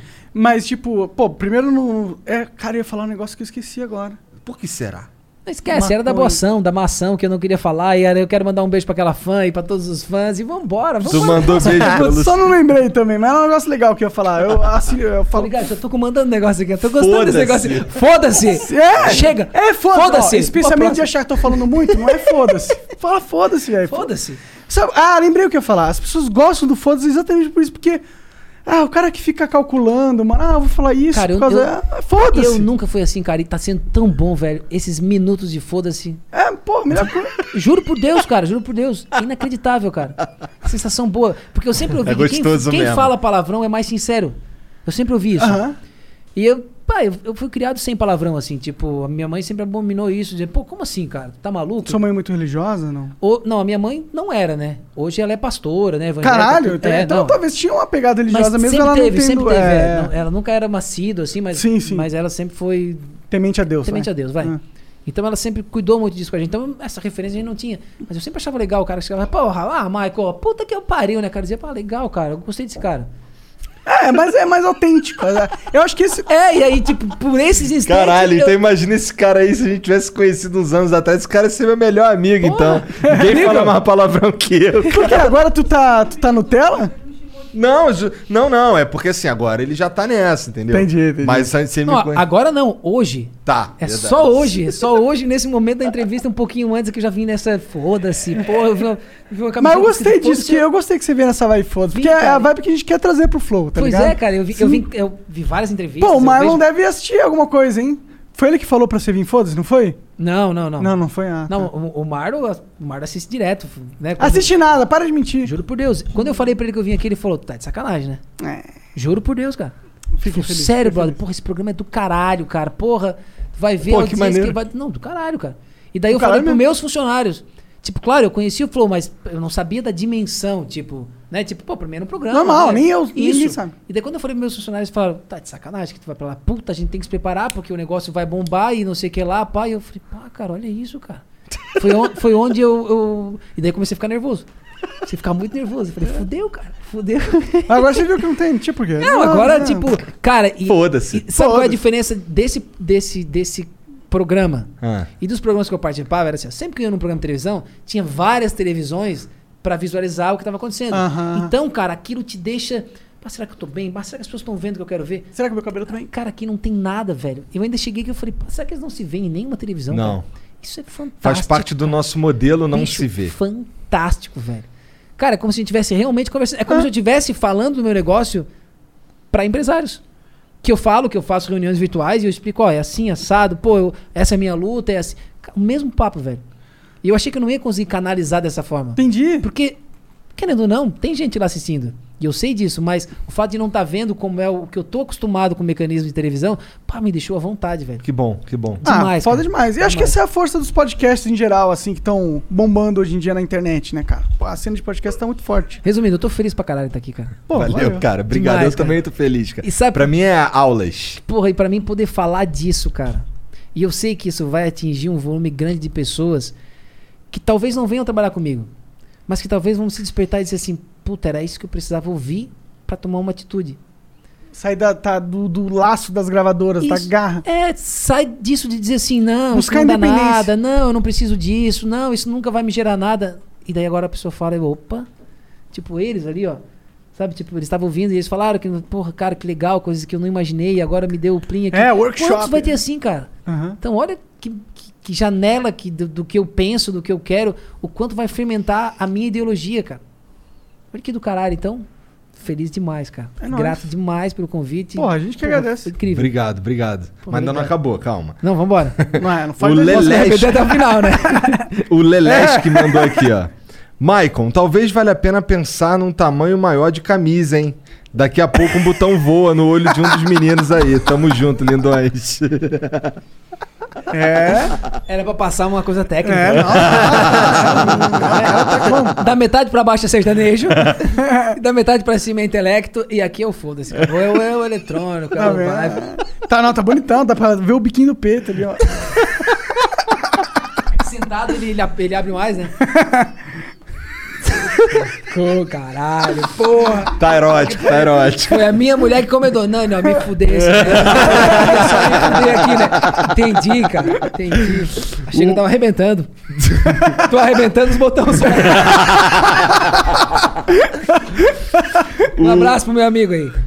Ah, tá. O Felipe Fredo mandou aqui, ó. Maicon, a Lemon Drops está procurando novas tracks. Tem um projeto e mandei uma ID pra lá.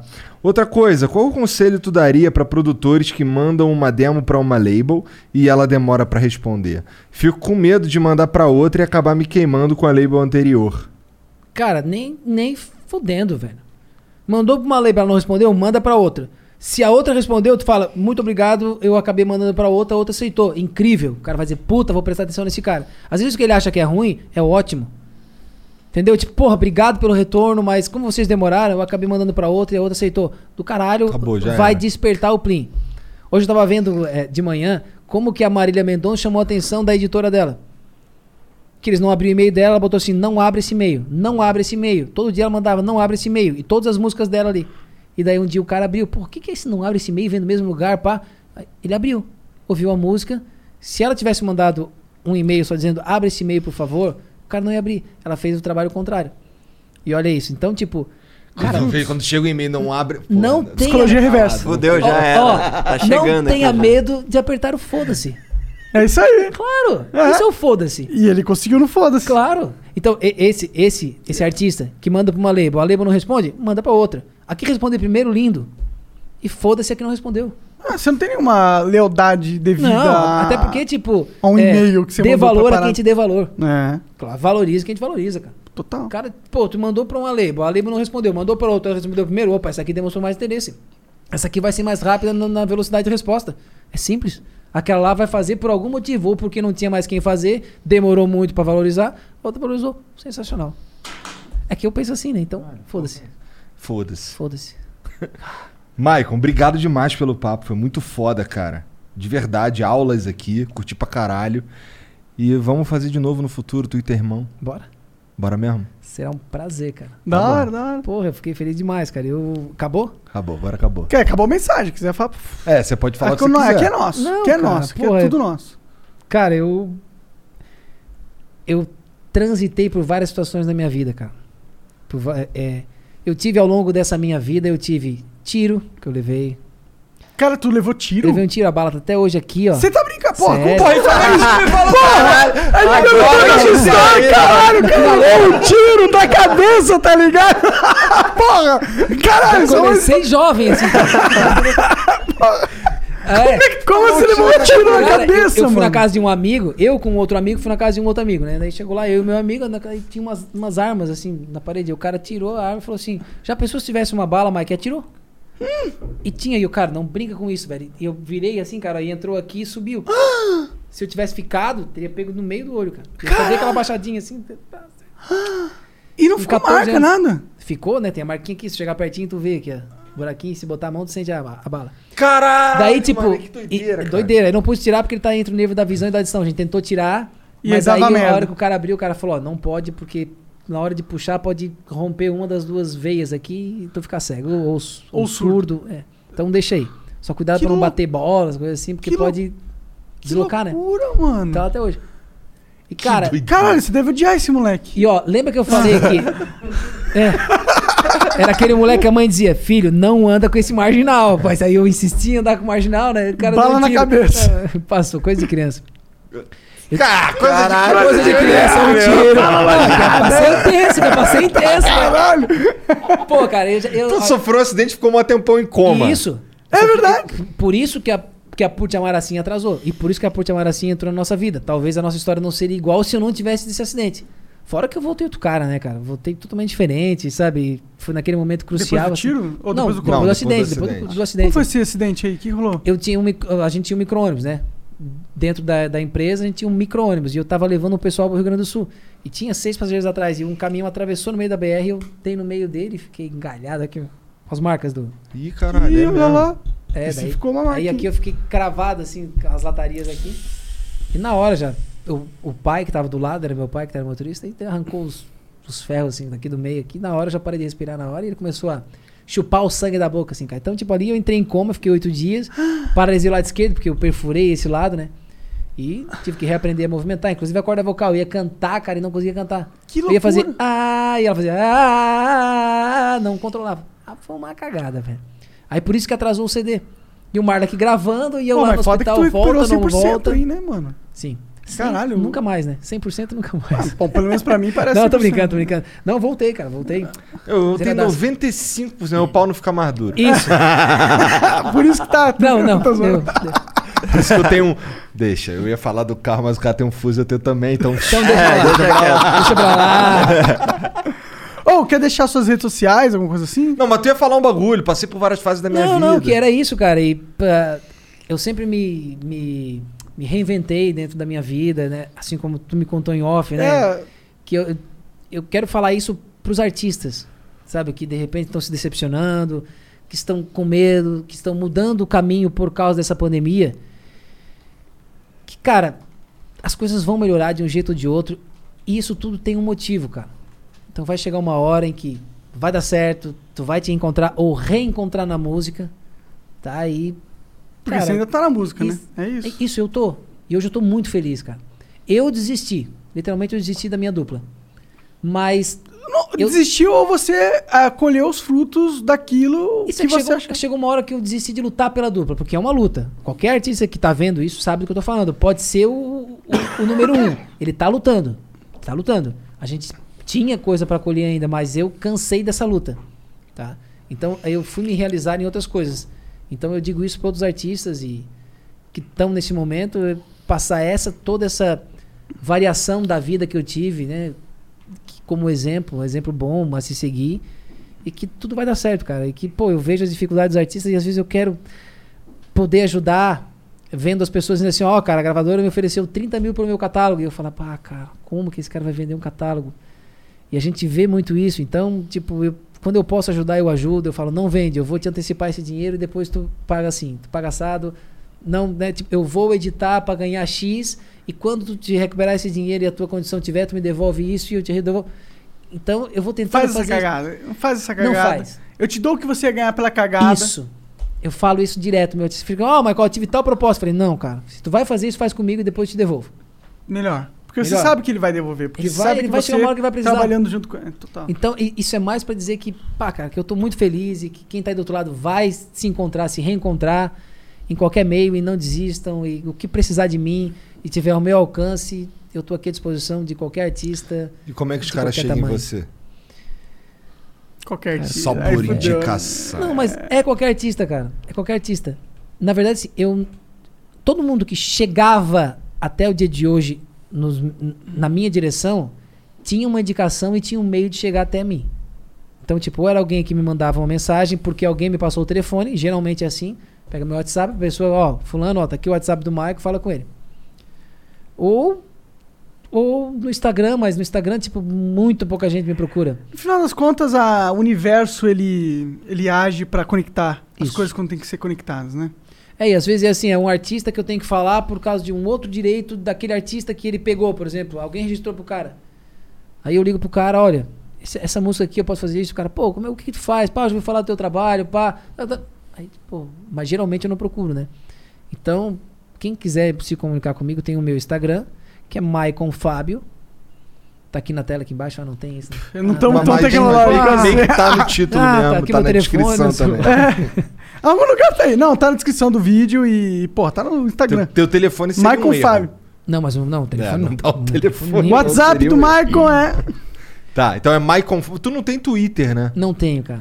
uma- um 2021, acerto. Não, Michael. é um acerto. Twitter é uma merda. Não, eu, eu, eu tive Facebook e cancelei também. Então Por eu quê? Pá, Põe um cara pra cuidar, porra. Não, mas é que na época eu tinha e usava essa ferramenta e depois não. É que mudou. Ficava lendo os haters, ficava puto. Não, é que antes eh, tinha música que me ligava a eles, né? Entendi. Hoje em dia eu me desconectei a essa Esse responsabilidade artística. Porque quando tu tá lá, tu tens uma responsabilidade sobre o teu público. Então eu tinha que me conectar com eles. Hoje eu tenho o meu Instagram, que não é uma coisa monstruosa, eu não tenho milhões de seguidores para dar resposta. Então eu, eu tenho um seleto grupo de fãs que eu dou atenção, que eu respondo. Então, mas quando eu vi que eu não precisava mais disso, eu excluí meu Facebook, fiquei só com o Instagram, uma coisa bem particular. E hoje estou bem tranquilo. Maicon Fábio. Maicon Fábio. Vai lá, galera. Obrigado, Maicon, mais uma vez pela moral. Muito foda. Você devia cobrar pra dar essas palestras aí. Verdade, deve cobrar, inclusive. né? Não, nunca. Não, nunca deu. Nada, nada, nada. Tá aí, ó. Empresas. que- Gravadoras, chamem um boa, boa. Sensacional, sensacional. E é isso, chat. Obrigado pela moral. Um beijo pra todo mundo. Boa noite. Valeu, gente. Tchau. Beijo. Tchau.